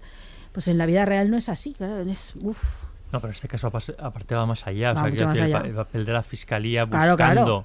Eh, la manera en, que, en presentarle culpable. O sea, quiero decir, buscando, tenemos que buscar un amante, tenemos que Claro, conseguir un tal. pero es que luego están las pasiones humanas, claro. Es. Te llegas casi en la fiscalía que necesita tener un culpable ya y claro, tiene al culpable perfecto al lado diciendo, uy, esto qué feo, a por él y no va a buscar a otras a otra- otras opciones. Claro. Que esto lo hemos visto mil veces en muchas películas y series. Y ay, aquí es sangrante, dices, claro, es que es así, dices, no voy a buscar si tengo al culpable perfecto aquí y encima, espérate, secretos y que es bisexual y que lo sabía claro, su mujer. Y entra ahí el juicio moral ahí brutal de, perdona, este sa- sale de la norma. eh, Tenemos al culpable perfecto, ¿no? Claro, es que es un móvil razonable. Sí, sí, claro que Quiero es decir, razonable. Ser bisexual o ser homosexual no te convierte en un asesino, igual que ser heterosexual tampoco, pero tener un secreto Claro, que es no quieres que descubran, sí, Eso me da es. igual el tipo de secreto. Entonces, yo creo que es un error buscar un amante, pero no es un error pensar que si la mujer descubre algo parecido y decide separarse de él, a él se le acaba el chollo del dinero y entonces mm, la violencia pues puede salir por otro lado. Sí, sí. No, no como crítica moral, que si alguien es esto, hace lo otro, pero sí creo que puede ser un, un motivo importante. Sí, em, evidentemente no. El motivo es ese secreto, lo has contado muy bien. Lo pasa que sí que es verdad que la idea de una, un, hombre bisexual, casado, feliz padre y, eh, y esposo y demás, pero que a su vez tiene una vida paralela en la cual se dedica a follar con señores que desconoce por ahí. Bueno, el Claro, juicio- eso, eso yo creo que sí marca, ¿no? A la, a- en No, nuestra claro, es sociedad que- muchísimo a la hora de catalogar, digamos, a la persona. todo ¿no? entonces, Eh, que estamos hablando en aquel que momento, esto claro. fue en 2001 el Claro. asesinato. Y, y, y bueno, es demoledor. Vuelvo un poco, un momento al documental para solo para decir, eh, eh, al final del documental, cuando el juez da testimonio y dice que fue un error eh, Sí. incluir el asunto de la bisexualidad Sí, sí, y lo de Alemania y que condicionó al, al, Bueno, es que al jurado En, claramente. en América, que yo sepa, no pueden mm, traer a juicio otros casos anteriores. Si a este hombre le han condenado por otra cosa, en, un en el juicio no tendrían que saberlo. Sí. Entonces no le condenaron, imagínate si pueden contar algo del pasado, creo que en principio es ilegal y que eso podría ser una de las razones por las que después impugnen un juicio y lo den inválido. En este caso tienen una más fuerte que es el testigo que, que no tenía el currículum del que, pre- bueno, el testigo, el experto, ¿no? Que, Sí, exacto. que presumía de tener 500 casos en su haber y tenía pues 50 y entonces por ahí consiguen anular el juicio. Pero creo que sacar casos del pasado y así también afecta a la hora de... Y bueno, todo el tema de no solo la homosexualidad, sino la, la pornografía. Es muy Claro. famoso, de hecho lo reproducen, eh, porque claro, es un, es un momento icónico ¿no? del, del, tan del documental y de la realidad. Lo reproduce en el momento en el que Freda Black, eh, la fiscal, eh, dice lo de filthy, lo de la pornografía sí. sucia y asquerosa, ¿no? Como estableciendo un juicio, ¿no? De, de esto es lo indecente en la sociedad y demás. Y, Sí, y bueno, más fotos gays de militares, no sé Claro, qué, todo, claro, está claro. todo mezclado ahí, porque en teoría él es un héroe de guerra, pero que también ha mentido ahí. Es que son tantas cosas. Sí, sí, y mostrar a como a los grandes valores ¿no? de la sociedad americana todo el rato. Pero bueno, ese juicio sobre su bisexualidad, bueno, es- al final es lo que él ha- lo que él temía, ¿no? Lo que él por lo que él lo tiene oculto, también lo ha tenido oculto toda su vida, ¿no? La-. También es verdad que es otra época. Sí, a ver, que son, evidentemente ahí es, es bastante, en el, cuando en el documental cuenta todo eso es, es muy conmovedor, incluso sabiendo Mm. el tipo que es, cuando él cuenta pues eso, que sentía deseos por el chico, pero no sabía qué es y eso lo ocultó y lo enterró, más que como este hombre se expresa tan magníficamente bien, lo que decíamos, que es, es que es fascinante, se come la pantalla. Magnético. El resultado, ese fragmento es, es brutal, ¿no? Cuando él Sí, ¿no? reconoce Cuando dice, eso y lo ha tuve, tuve un reprimido. momento y me fui alejando de Eso ese es, ¿no? momento. Mm, Eso y Eso cuando es. llegaste tú, yo ya estaba muy lejos. Bueno, no sé cómo lo deben haber traducido, pero... Sí, más o menos es eso, ahora sí, sí. ahora lo escucharás que lo pondré en el, el es el tercer próximo corte. corte, está bien. que está muy bien. Sí, ahí no, entonces claro, tú entiendes también toda la represión a la que se ha sometido a sí mismo, ¿no? También entiendes el autocontrol que ves todo el rato, porque esto no lo hemos comentado, pero el personaje, y mi sensación todo el rato es que está, tiene un absoluto control de sus gestos, de la voz, de los estar en el en el espacio de la- los movimientos, un ejercicio de autocontrol permanente en el del tipo del documental y el, y el interpretado por Colin Firth, ¿no? los dos. ¿no? Yo creo que eso está. Y claro, eso también le ayuda al haber mantenido un secreto permanente. Joder, es que reprimir tu deseo, eso es lo más brutal probablemente que puedes hacer, porque el deseo no es del orden de lo racional, caramba, eso sí que es cercenar tú. ¿Cuántas ficciones ¿Quién eres existen tú? sobre Claro. este tema? Eso, claro? es, eso es una barbaridad, ¿no? Y el tipo, claro, está acostumbrado a vivir así, encima de una apariencia perfecta, de heterosexual absolutamente normativo, padre de un montón de hijos, además, ¿no? que nadie- no hay la menor duda sobre su No, no. sexualidad y caramba. Claro, pero es eso también es- te hace pensar sobre si es alguien que ha vivido escondiendo su verdadero yo o su verdadera personalidad. Después, cuando lo están investigando por un crimen, él ya está acostumbrado a engañar a todo el mundo y a mostrar una imagen Sí. que quiere Claro, sí. Claro, yo- yo proyectar, que pero esa que es no la es la real. Y y la serie, la esa Entonces, y luego por eso que- es importante este detalle, no, Claro. no realmente por, por lo que decía antes, Claro, no te convierte claro, en un claro. asesino, Mucho, o sea, no, es el pensamiento, pero tener una vida oculta, pues, pues Esa es la y idea. la represión, o sea, la represión al final eh, eh, sale por otras partes. Claro. o sea, eso que Ujú. está diciendo Aurea de que a él le ves todo el rato controlado, Sí. eh, pensando muy bien qué hace y qué, y, qué, y qué dice, tú no puedes dejar de pensar que en algún momento eh, todo eso tiene un precio. Y va a estallar, y que puede a esta- estallar, Y que, que puede puede estallar y que la momento. ira, y que eso seguramente va acumulando y se va convirtiendo en ira. Por eso a ti te cuadra que haya podido cometer un Claro, crimen. O sea, completamente. decir, Y tan ahí- violento como y tan ese. violento, claro. Sí. Todo, todo, todo eso es un poco lo que, lo que justificaría que tú creas que es el, que el, el asesino, esas dos claves que tú has dado. Sí, y luego al final, en la serie, cuando da la frase esa brutal de, de cuando le pregunta al otro, pero mataste a Kathleen, Mm. y él dice, la muerte de Kathleen fue un accidente. Que incluso podrías Hombre. pensar, claro que no, que, Hombre, a ver, claro. que lo piensas que dices, vale, igual empezó, que maté puedas creer que sí, claro. sí, que empezó como un accidente, le, le pega o lo que sea tal, y de pronto se convierte en esa brutalidad de Claro, un muerte. accidente ¿no? también esa- es que se te vaya a la Ostras, mano, es, ¿no? que esa- la mano, es demoledora sí, sí, esa frase con el es rostro de él de decir, Dios es mío, esto es así, claro, sí, claro. sí. Y tiene toda la ambigüedad. Toda que la encierra, sí, totalmente, totalmente. Y luego hay otro elemento, yo creo, muy interesante en este caso, que, bueno, Clara además que conoce tantos y tantos casos, yo creo que esto se les da una particular, que es cuando los protagonistas son ricos, ¿no? O sea, pasa también con el caso del de Jinx, ¿no? Jinx. Pero esos ricos Sí. posibles asesinos, ¿no? Ahí hay algo ahí también, ¿no? En- y se explora en la serie esta idea de su riqueza, cómo la van perdiendo para pagar a los abogados. ¿no? Y demás. Yo creo que eso también le da un, un interés. No, y Claro, sobre todo nosotros si, como si espectadores. alguien mata por dinero y se acaba gastando toda la fortuna eh, defendiéndose, pues pff. claro, es que te salía más a cuenta continuar casado, Sí, fingiendo lo que tengas que fingir. la tarjeta de crédito cargada, ¿sabes? algo Es así. que- No, pero ellos habían perdido también el dinero previamente ella, ¿no? Con todo lo de la bolsa, Sí, cuando sí, dice sí, lo hemos creo, perdido sí, creo que la todo". empresa bajaba las, Nortel, las sí. acciones de la bolsa. Sí, sí. y además es muy importante la casa, está tan chula, ¿no? Y tan estupenda y tan de Sí, ricos claro. y tan... Sí, sí. Hombre, eso nos fascina. De estos hay, esto es un temazo, ¿no? El de las ficciones acerca de familias ricas, que ya hemos tratado aquí unas cuantas. Nos fascina a los Entre pobres. Sí, nos fascina a los pobres, claro, a los ricos Claro. es le, que le asopla completamente. No, pero es verdad que hay toda una beta ahí cada vez más, ¿no? y, y muchos realities, ¿no? Muchos de no sé, el inmenso éxito de las Kardashian ahí viendo su vida Ver ricos- completamente estúpida. ver Sí, pero ver ricos- ricos sufrir. Sí, y luego ver ricos, pero a los otros también parte. te da Bueno, igual. y, eso. y ri- y ricos, Y ricos en sí mismos, a los sí, claro. Claro, sí, sí, sí. A los claro, exacto. claro. Bueno, es que esos sufren también. También sufren, sí. Mucho. Pero como que lo tienen merecido, dices que sufre, sí, total. Claro, sufrimos todos. a Sí, ver. claro, Los ricos claro. también lloran, ¿no? Era sí, la era serie esa la frase. esa esa, es la ese es el tema, ese es el tema. Y ahora estaba un poco de moda esto, sí, en las series. Muy bien, pues vamos a escuchar el último corte y finalizamos. Hubo un momento en el que supe quién era.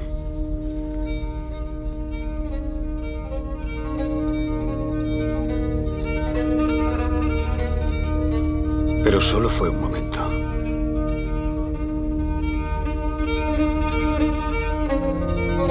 Luego pasó una cosa y otra, me alejé cada vez más de ese momento.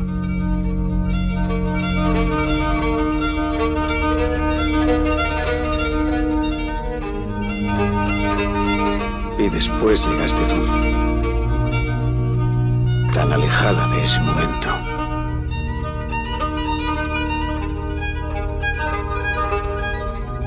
No fue una mentira.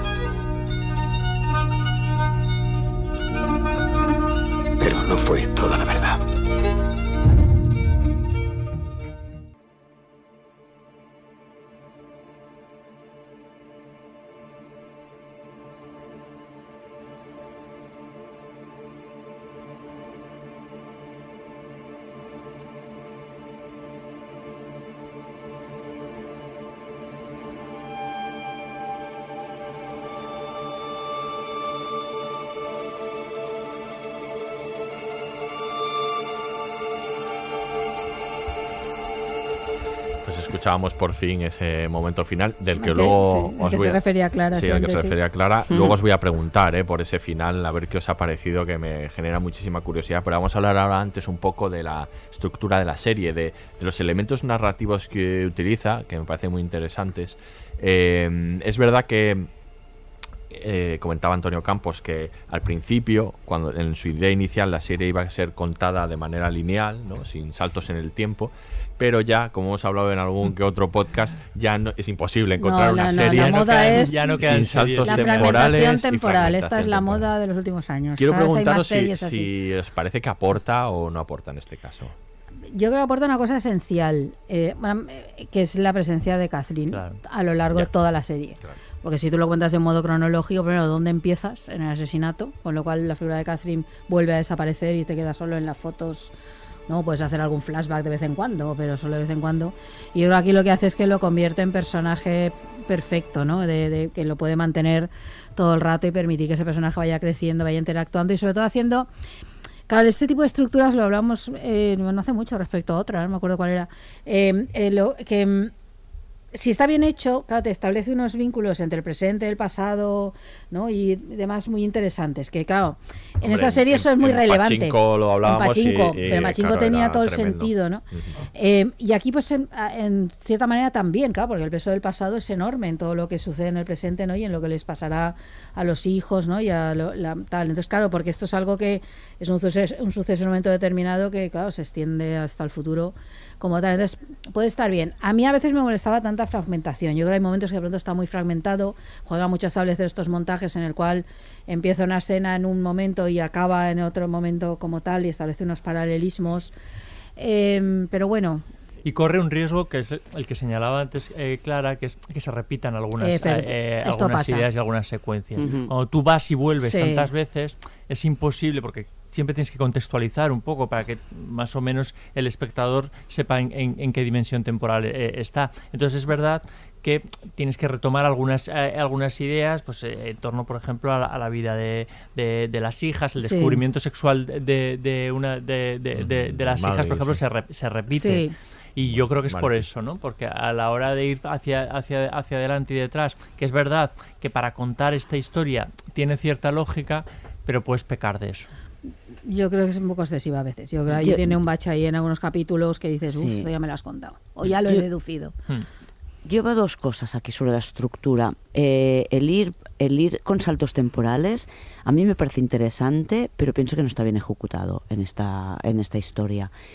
Y lo segundo que hace es que nos empieza a narrar un fragmento del futuro, dijéramos, en cada principio de episodio donde vamos viendo a- que parece que se vayan a casar, porque además a Sophie la van, la ponen vestida de blanco Mm. y, y- y a él poniéndose la corbata. Entonces vamos viendo como esa escena es, es- la reparten a lo largo de los ocho episodios, ¿no? Que es cuando va a firmar el Alford Plea. Y yo creo que juegan con esto y eso favorece porque... O sea, me ha costado entender por qué lo están haciendo, ¿no? En plan, a dónde quieren llegar. Pero cuando realmente ves quién es Sophie, pues sí que ha estado bien ver que este tío acaba teniendo una relación con la que forma parte del documental y te enteras a mitad de la serie. ¿no? A, pa- a partir de ahí, para mí ha sido mucho más interesante la serie, que ya lo he dicho, ¿eh? todo el rollo de la familia me, me ha sobrado bastante. Entonces me parecía mucho más interesante. Entonces, esta estructura sí que me parece que aporta porque, porque hay un giro importante cuando descubres quién es Sophie y cómo han llegado hasta allí, pero también creo que causa mucha confusión porque le estamos viendo firmar una for plea antes de saber que van a tener mm, pist- mm, mm, refutadas las pruebas para poder echar atrás el juicio y que después, o sea, se adelanta bastante a lo que veremos después. Sí, eso si no has visto el documental es verdad que te pierdes un poco. A mí, Exactamente. mm, yo la estaba viendo y decía yo, si no hubiera visto el documental, esto no lo entendería. Sí. Sí, sí, porque sí. se adelantan, an- o sea, ya te digo, sale y después, no sé si es en ese episodio o en el siguiente, ves cuando realmente trabajan y te das cuenta que van a poder llegar a ese Sí, punto. sí. Yo te lo confirmo, yo me fui a mirar a internet porque digo, aquí hay algo que yo me estoy Yo perdiendo. no fui a Está mirar, pero también estaba confusa. Pero al principio Desde- era como están en un funeral, van a una boda, van, ¿qué es esto? Sí, desde mi punto de vista está mal gestionado. Y después en el último, el último episodio que quieren jugar también con los saltos temporales, haciendo un paralelismo de cómo termina un juicio, cómo termina El el, el hearing del new juicio, del ay, eh, el después el Alford Plea, o sea, tenemos como Sí. tres puntos Sí. y empiezan a jugar con la hermana, con el cambio de pelo, con el no sé qué. Dice hace 10 años que murió, hace 16, entonces pa- para mí hay demasiado en ese trozo. Ahí se regodearon, ahí se les pero fue la pero mano. le, le quiere imprimir como un ritmo que, que, que no funciona para esto. A mí ese, ese Pienso, eso en ¿eh? concreto me pareció efectista. Sí, o sea, no- completamente, No, no, Yo bus- creo que buscaba, que buscaba un ritmo y que Mm, buscaba sí. un de esto que no era. no Ahí era innecesario, ahí es como Rizo al Rizo, están encantados con el juguetito y se ponen a jugar ahí y no. Y, no. Totalmente. y se les ha ido Sí, sí, completamente ahí no la, aporta la coherencia. narración, ahí tú quieres hacer otra cosa. Quieren jugar con los dos momentos que amplía el documental, esos dos años, en 2011 y en 2017, como emular, digamos, esos, Ujú. esos tiempos. Y luego ellos comentaban que, que las ese tiempo del pasado, el, el presente sería pues el núcleo, ¿no? El pasado sería toda la parte en la que está. No, en realidad el presente, bueno, donde empiezas en 2017, ¿no? Sería. El- bueno, la- ellos la- la serie. llaman Bueno, yo al- llaman consideraría al el presente a lo que es todos el los- juicio, Sí, ellos llaman al presente al juicio, a, Sí, todos, sí. a, a todo eso. Y lo otro, pero ellos decían que bueno, que esas partes, digamos, que tenían, querían que tuviesen una unidad, a pesar de que estén en diferentes tiempos, como para evocar esta idea de que del bucle, de que está permanentemente reviviendo lo mismo, haciendo lo mismo, ¿no? Y que Pero luego podían querían, haber hecho de otras formas. y luego querían ese- esa última parte, la del futuro, que la querían tratar de manera distinta. De hecho, estéticamente está tratada, yo creo, también de manera diferente eh, y que tuviese como como una cosa elusiva, enigmática, ¿no? Y yo creo que ahí sí que es verdad que se les va de elusiva Sí. y enigmática confusa, ¿no? Hay un, hay un Hmm. pequeño problema ahí.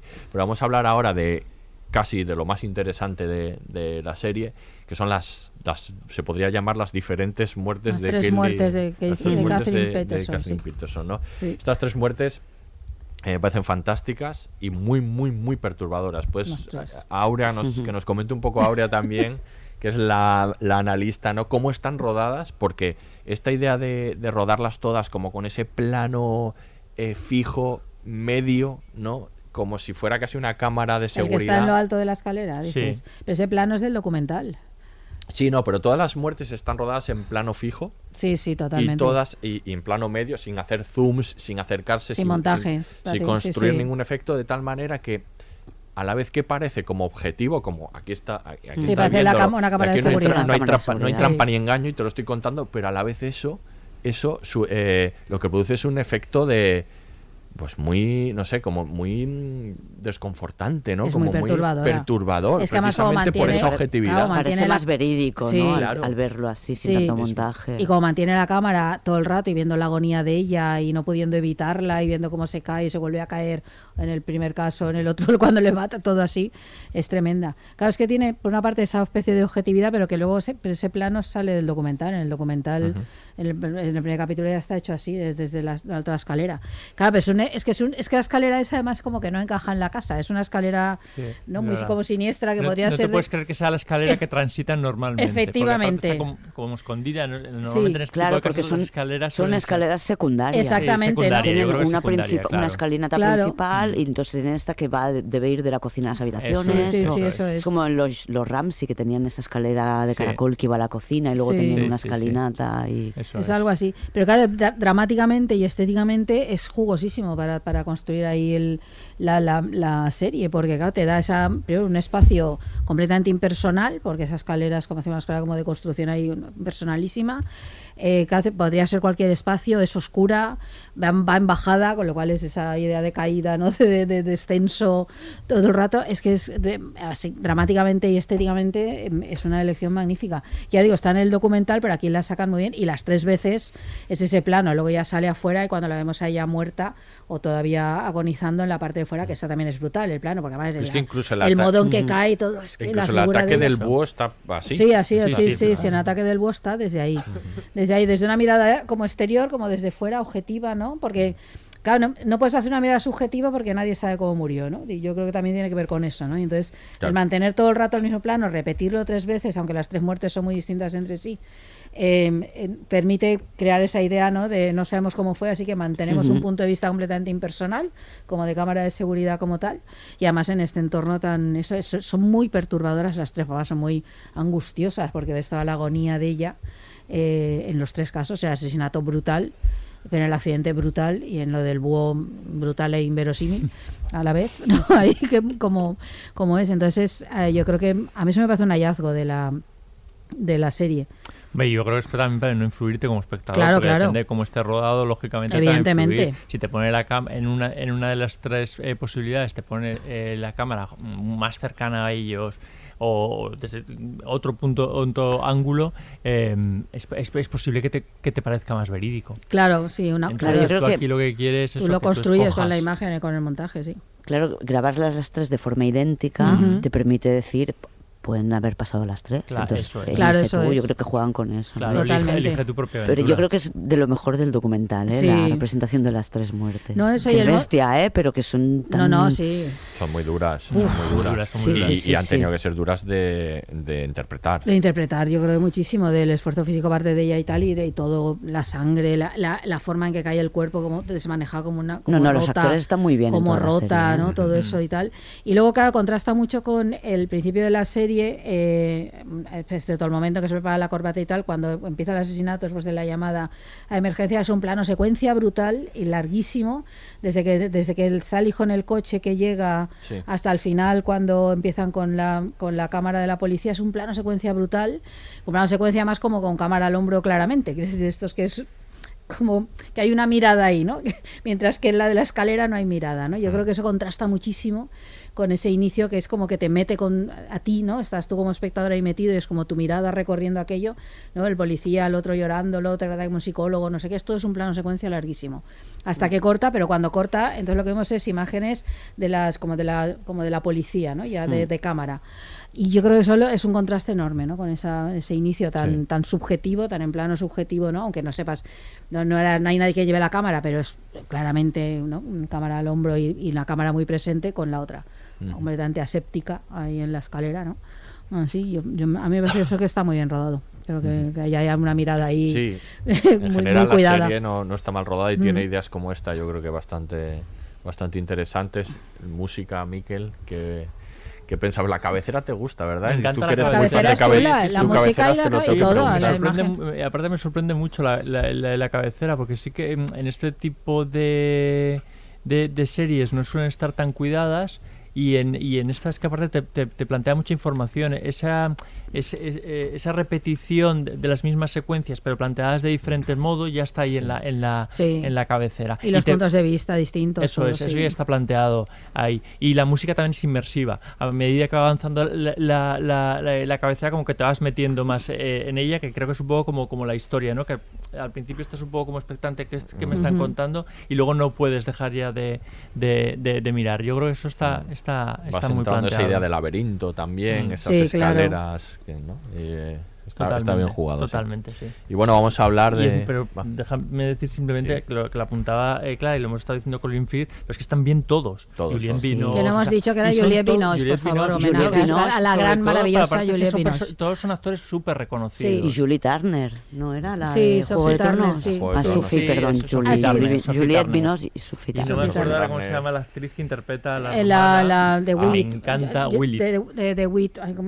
Rosalind eh, de Witt. Pero, ¿de Espérate, no. ¿Rosemary? La Rosemary Ah, de Witt. Sí. de la- la- de Witt, la hermana. de, de Tony, de. Sí. Tony Collette, que Rosemary de Witt. Ujú. Ujú. Sí, es que Está eso no hemos comentado porque ese es un riesgo cuando haces, Hombre, claro. cuando haces Michael series. Stuhlbarg, que hemos hablado de él. hermanas, este ahora que estoy pensando en United States of Tara, eh, era, era Sí. la hermana. Sí. El abogado Michael Stuhlbarg, que es el que menos se me parece, pero claro, es que es un muy buen actor. Michael Sí, pero al final acaba Que es un todos son muy, muy buenos actores, pero muy conocidos. O sea, que eso sí que es un riesgo, efectivamente, porque es imposible dejar de ver a, a Colin Claro. Firth, aunque, aunque te lo crees. Sí, eso está es que eso va del lado del espectáculo otra vez, ¿no? Detrás de esta idea de ficción. Sí, de sí, sí, claro. porque, porque muchos directores, de hecho, lo han hecho a veces, ¿no? Cuando se basan en historias reales, el coger actores no muy conocidos para que la gente no no identifique Sí. al actor y Mm, tú te, sí. te sientas muchísimo más identificado con el personaje, ¿no? Pero aquí van a todo lo contrario, al juego de vamos a ver cómo hace esto Colin Firth, vamos a ver cómo hace esto Tony Collette, ¿no?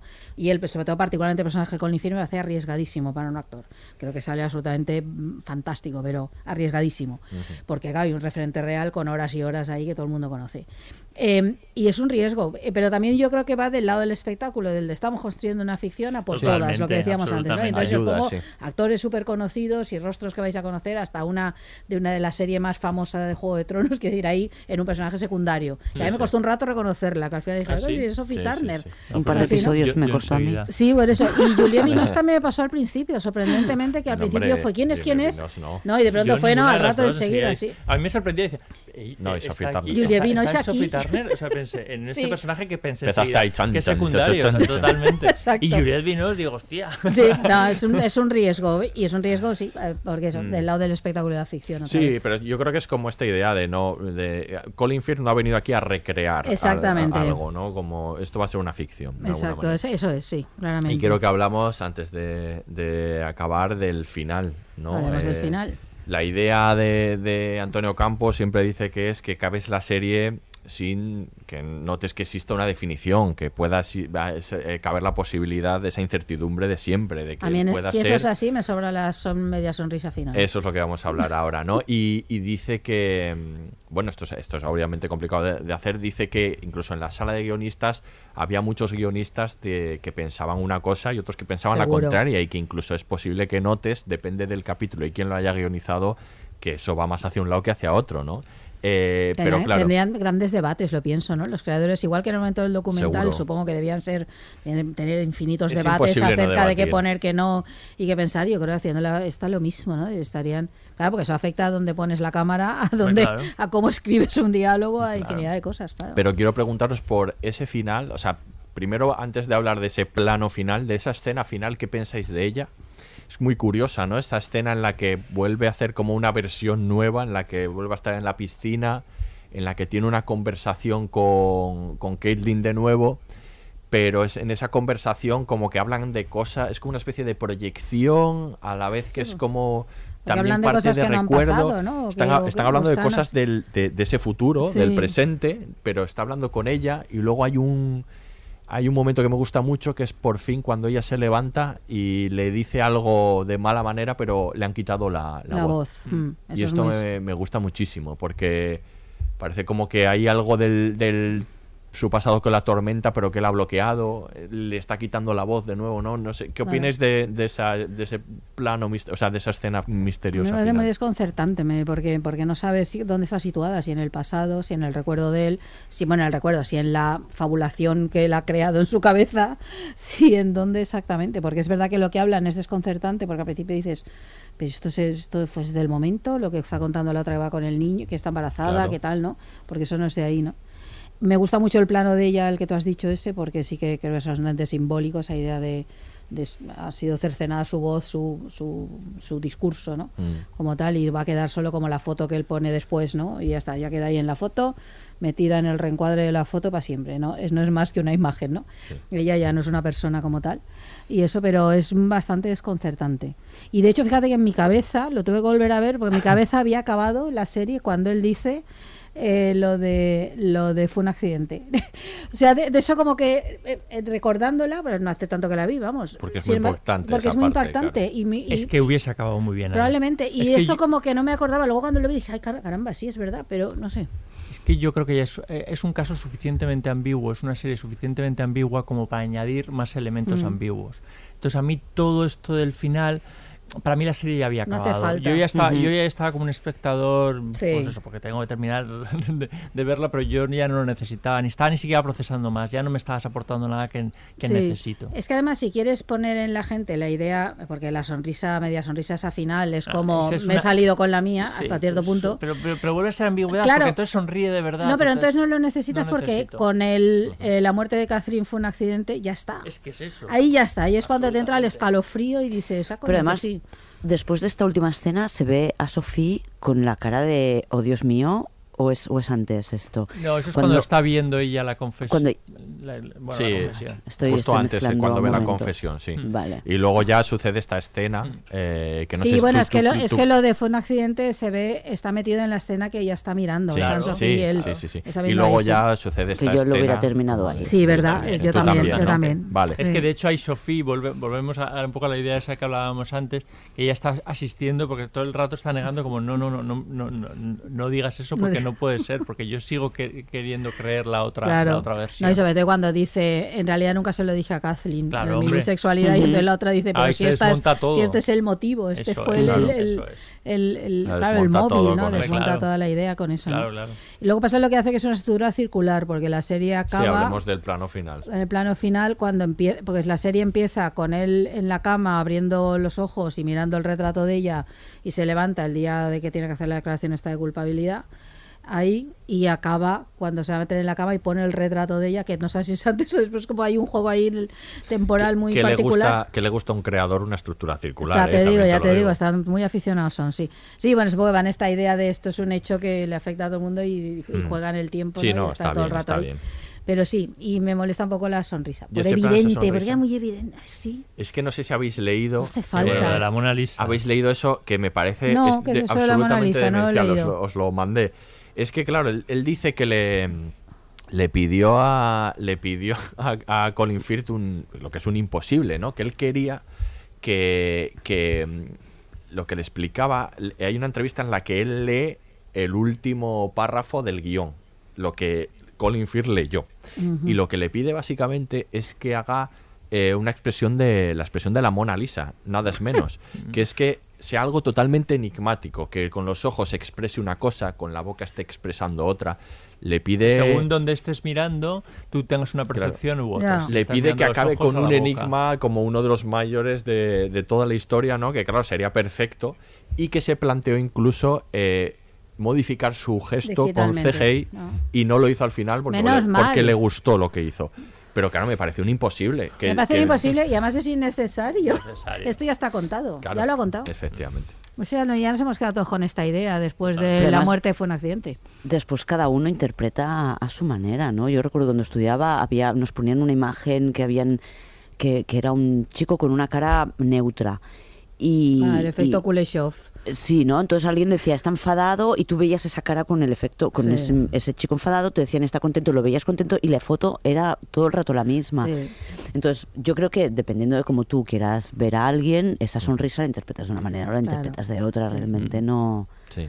Pero yo creo que la tesis del director sí que está imprimida en la serie. está. Cuando, Sí. Yo creo que cuando, di- cuando leí que, de- que decían no, que no se mojaba, que no era como Mm. el documental y no se mojaba, pensé, pero después de verla, pues si se moja, sí. para todo lo contrario. totalmente. Hace todo lo contrario. El documental te lo ponen como inocente y yo acabo de ver la serie Sí. y pienso, es culpable. Sí, Claro, sí. lo que pasa es que no lo hace como mm, diciéndolo tal cual, que No, que la te- gente te deja que que, lo llegues dejen tú, así. Lo claro. construye a través de la imagen y del te relato, permite que tú claro. lo decidas, pero es lo que él te Eso está... es, mm, Eso es. Induciendo todo el rato. Eso es. Sí, Oye, sí. yo estoy espesa. Lo que sí os digo es que no me imagino a Harrison Ford haciendo todo eso que le pide a Colin Firth. Esto ya os lo digo. Ha- Harrison, Además, Harrison Ford solo ha hecho de malo una vez en su vida. No hubiera hecho ese papel nunca. Bueno, y ahora está menos expresivo Sí, que no, no, nunca. tiene la versatilidad de, versatilidad de No Colin tiene, Firth, no que es tiene, no tiene. fantástica. que no Exacto. me quiero yo meter con Harrison Ford. No, no, que- metemos con Harrison Ford, que es una pero- presencia, pero tiene muchísima bien. presencia y tiene mucha presencia, pero no es ese tipo de actor que es capaz de hacerte estos matices. Las y cosas antes de acabar una- Y solo ha hecho de malo una vez en su vida, él nunca Sí, hace no, hombre, por supuesto, a lo Cary Grant. Exacto. El- No te metas con Gary Grant. No, no, nunca. El- el- eh, una, una cuestión, la última antes de, de acabar, que quiero destacar es cómo- ese retrato del final de él solo. Sí. Él en soledad. O sea, de cómo. Eh, además muestra a los otros personajes cómo van pasando página. Sí. Cómo Claro. consiguen pasar su pa- vida, ¿no? Y él, el Esa hombre. frase tan terrible. Y, claro, sí, esa Sí, frase terrible, ¿no? Pero cómo van pasando página, cómo y al final no están allí, ¿no? Al final del todo, está solo en ese mundo que luego sabemos por bueno, pues, pues porque ha sucedido, ¿no? En la realidad que él ha escrito varios, ha escrito un par de libros él, Normal, hombre, sobre el asunto, ha dado entrevistas, él está en ese bucle permanente para siempre, mientras que pues su familia como ha pasado página, no está retratado al Que final. si no, no pueden vivir, los demás tienen que salir de ahí, si no, menuda vida es esa. Sí, y él no podría vivir de otra manera Claro. sino es recreándose en sí mismo y sacando rédito de esto. Claro, y siendo el protagonista siempre, Y a claro, pesar de que sea una estar con historia tan alguien así, terrible. o sea, quiero decir que está todo el rato en eso, supongo que es Está en el ojo del imposible. huracán, en la mirada de todos, siendo observado, que es lo que él quiere, ¿no? Eh, Siendo y, ma- y manejando los elementos, sí. Sí. Muy bien. Pues nada, lo dejamos. No se nos ha quedado nada, ¿no? En el tintero, lo hemos contado todo. Yo creo que sí. Clara, muchísimas gracias por estar con A nosotros. vosotros por invitarme. Muchas Ahora- gracias. Ahora y Miquel, nos vemos en el último de la temporada Muy que nos bien. queda. ¿vale? Vale. Te Pues, escucharemos más clara a ti también. Claro. Gracias, yo a vosotros. Recomendamos, por supuesto, que os escuchéis Criminopatía, que tiene un montón de, de podcasts y todavía no lo, no, lo, no lo habéis escuchado. Y allí podréis escuchar a Clara. Aquí se despide el Laboratorio de Investigación de Series, el único podcast seriéfilo que también vive en la incertidumbre. ¿Qué serie ver ahora? Hasta la próxima.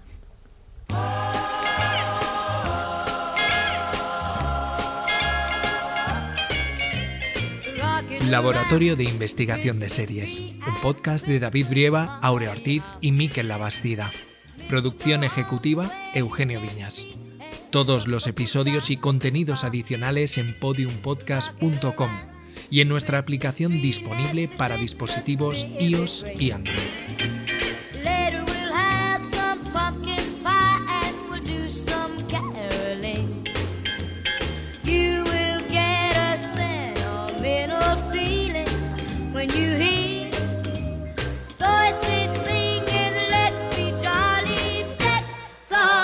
Boughs of holly rocking around the Christmas tree. Have a happy holiday. Everyone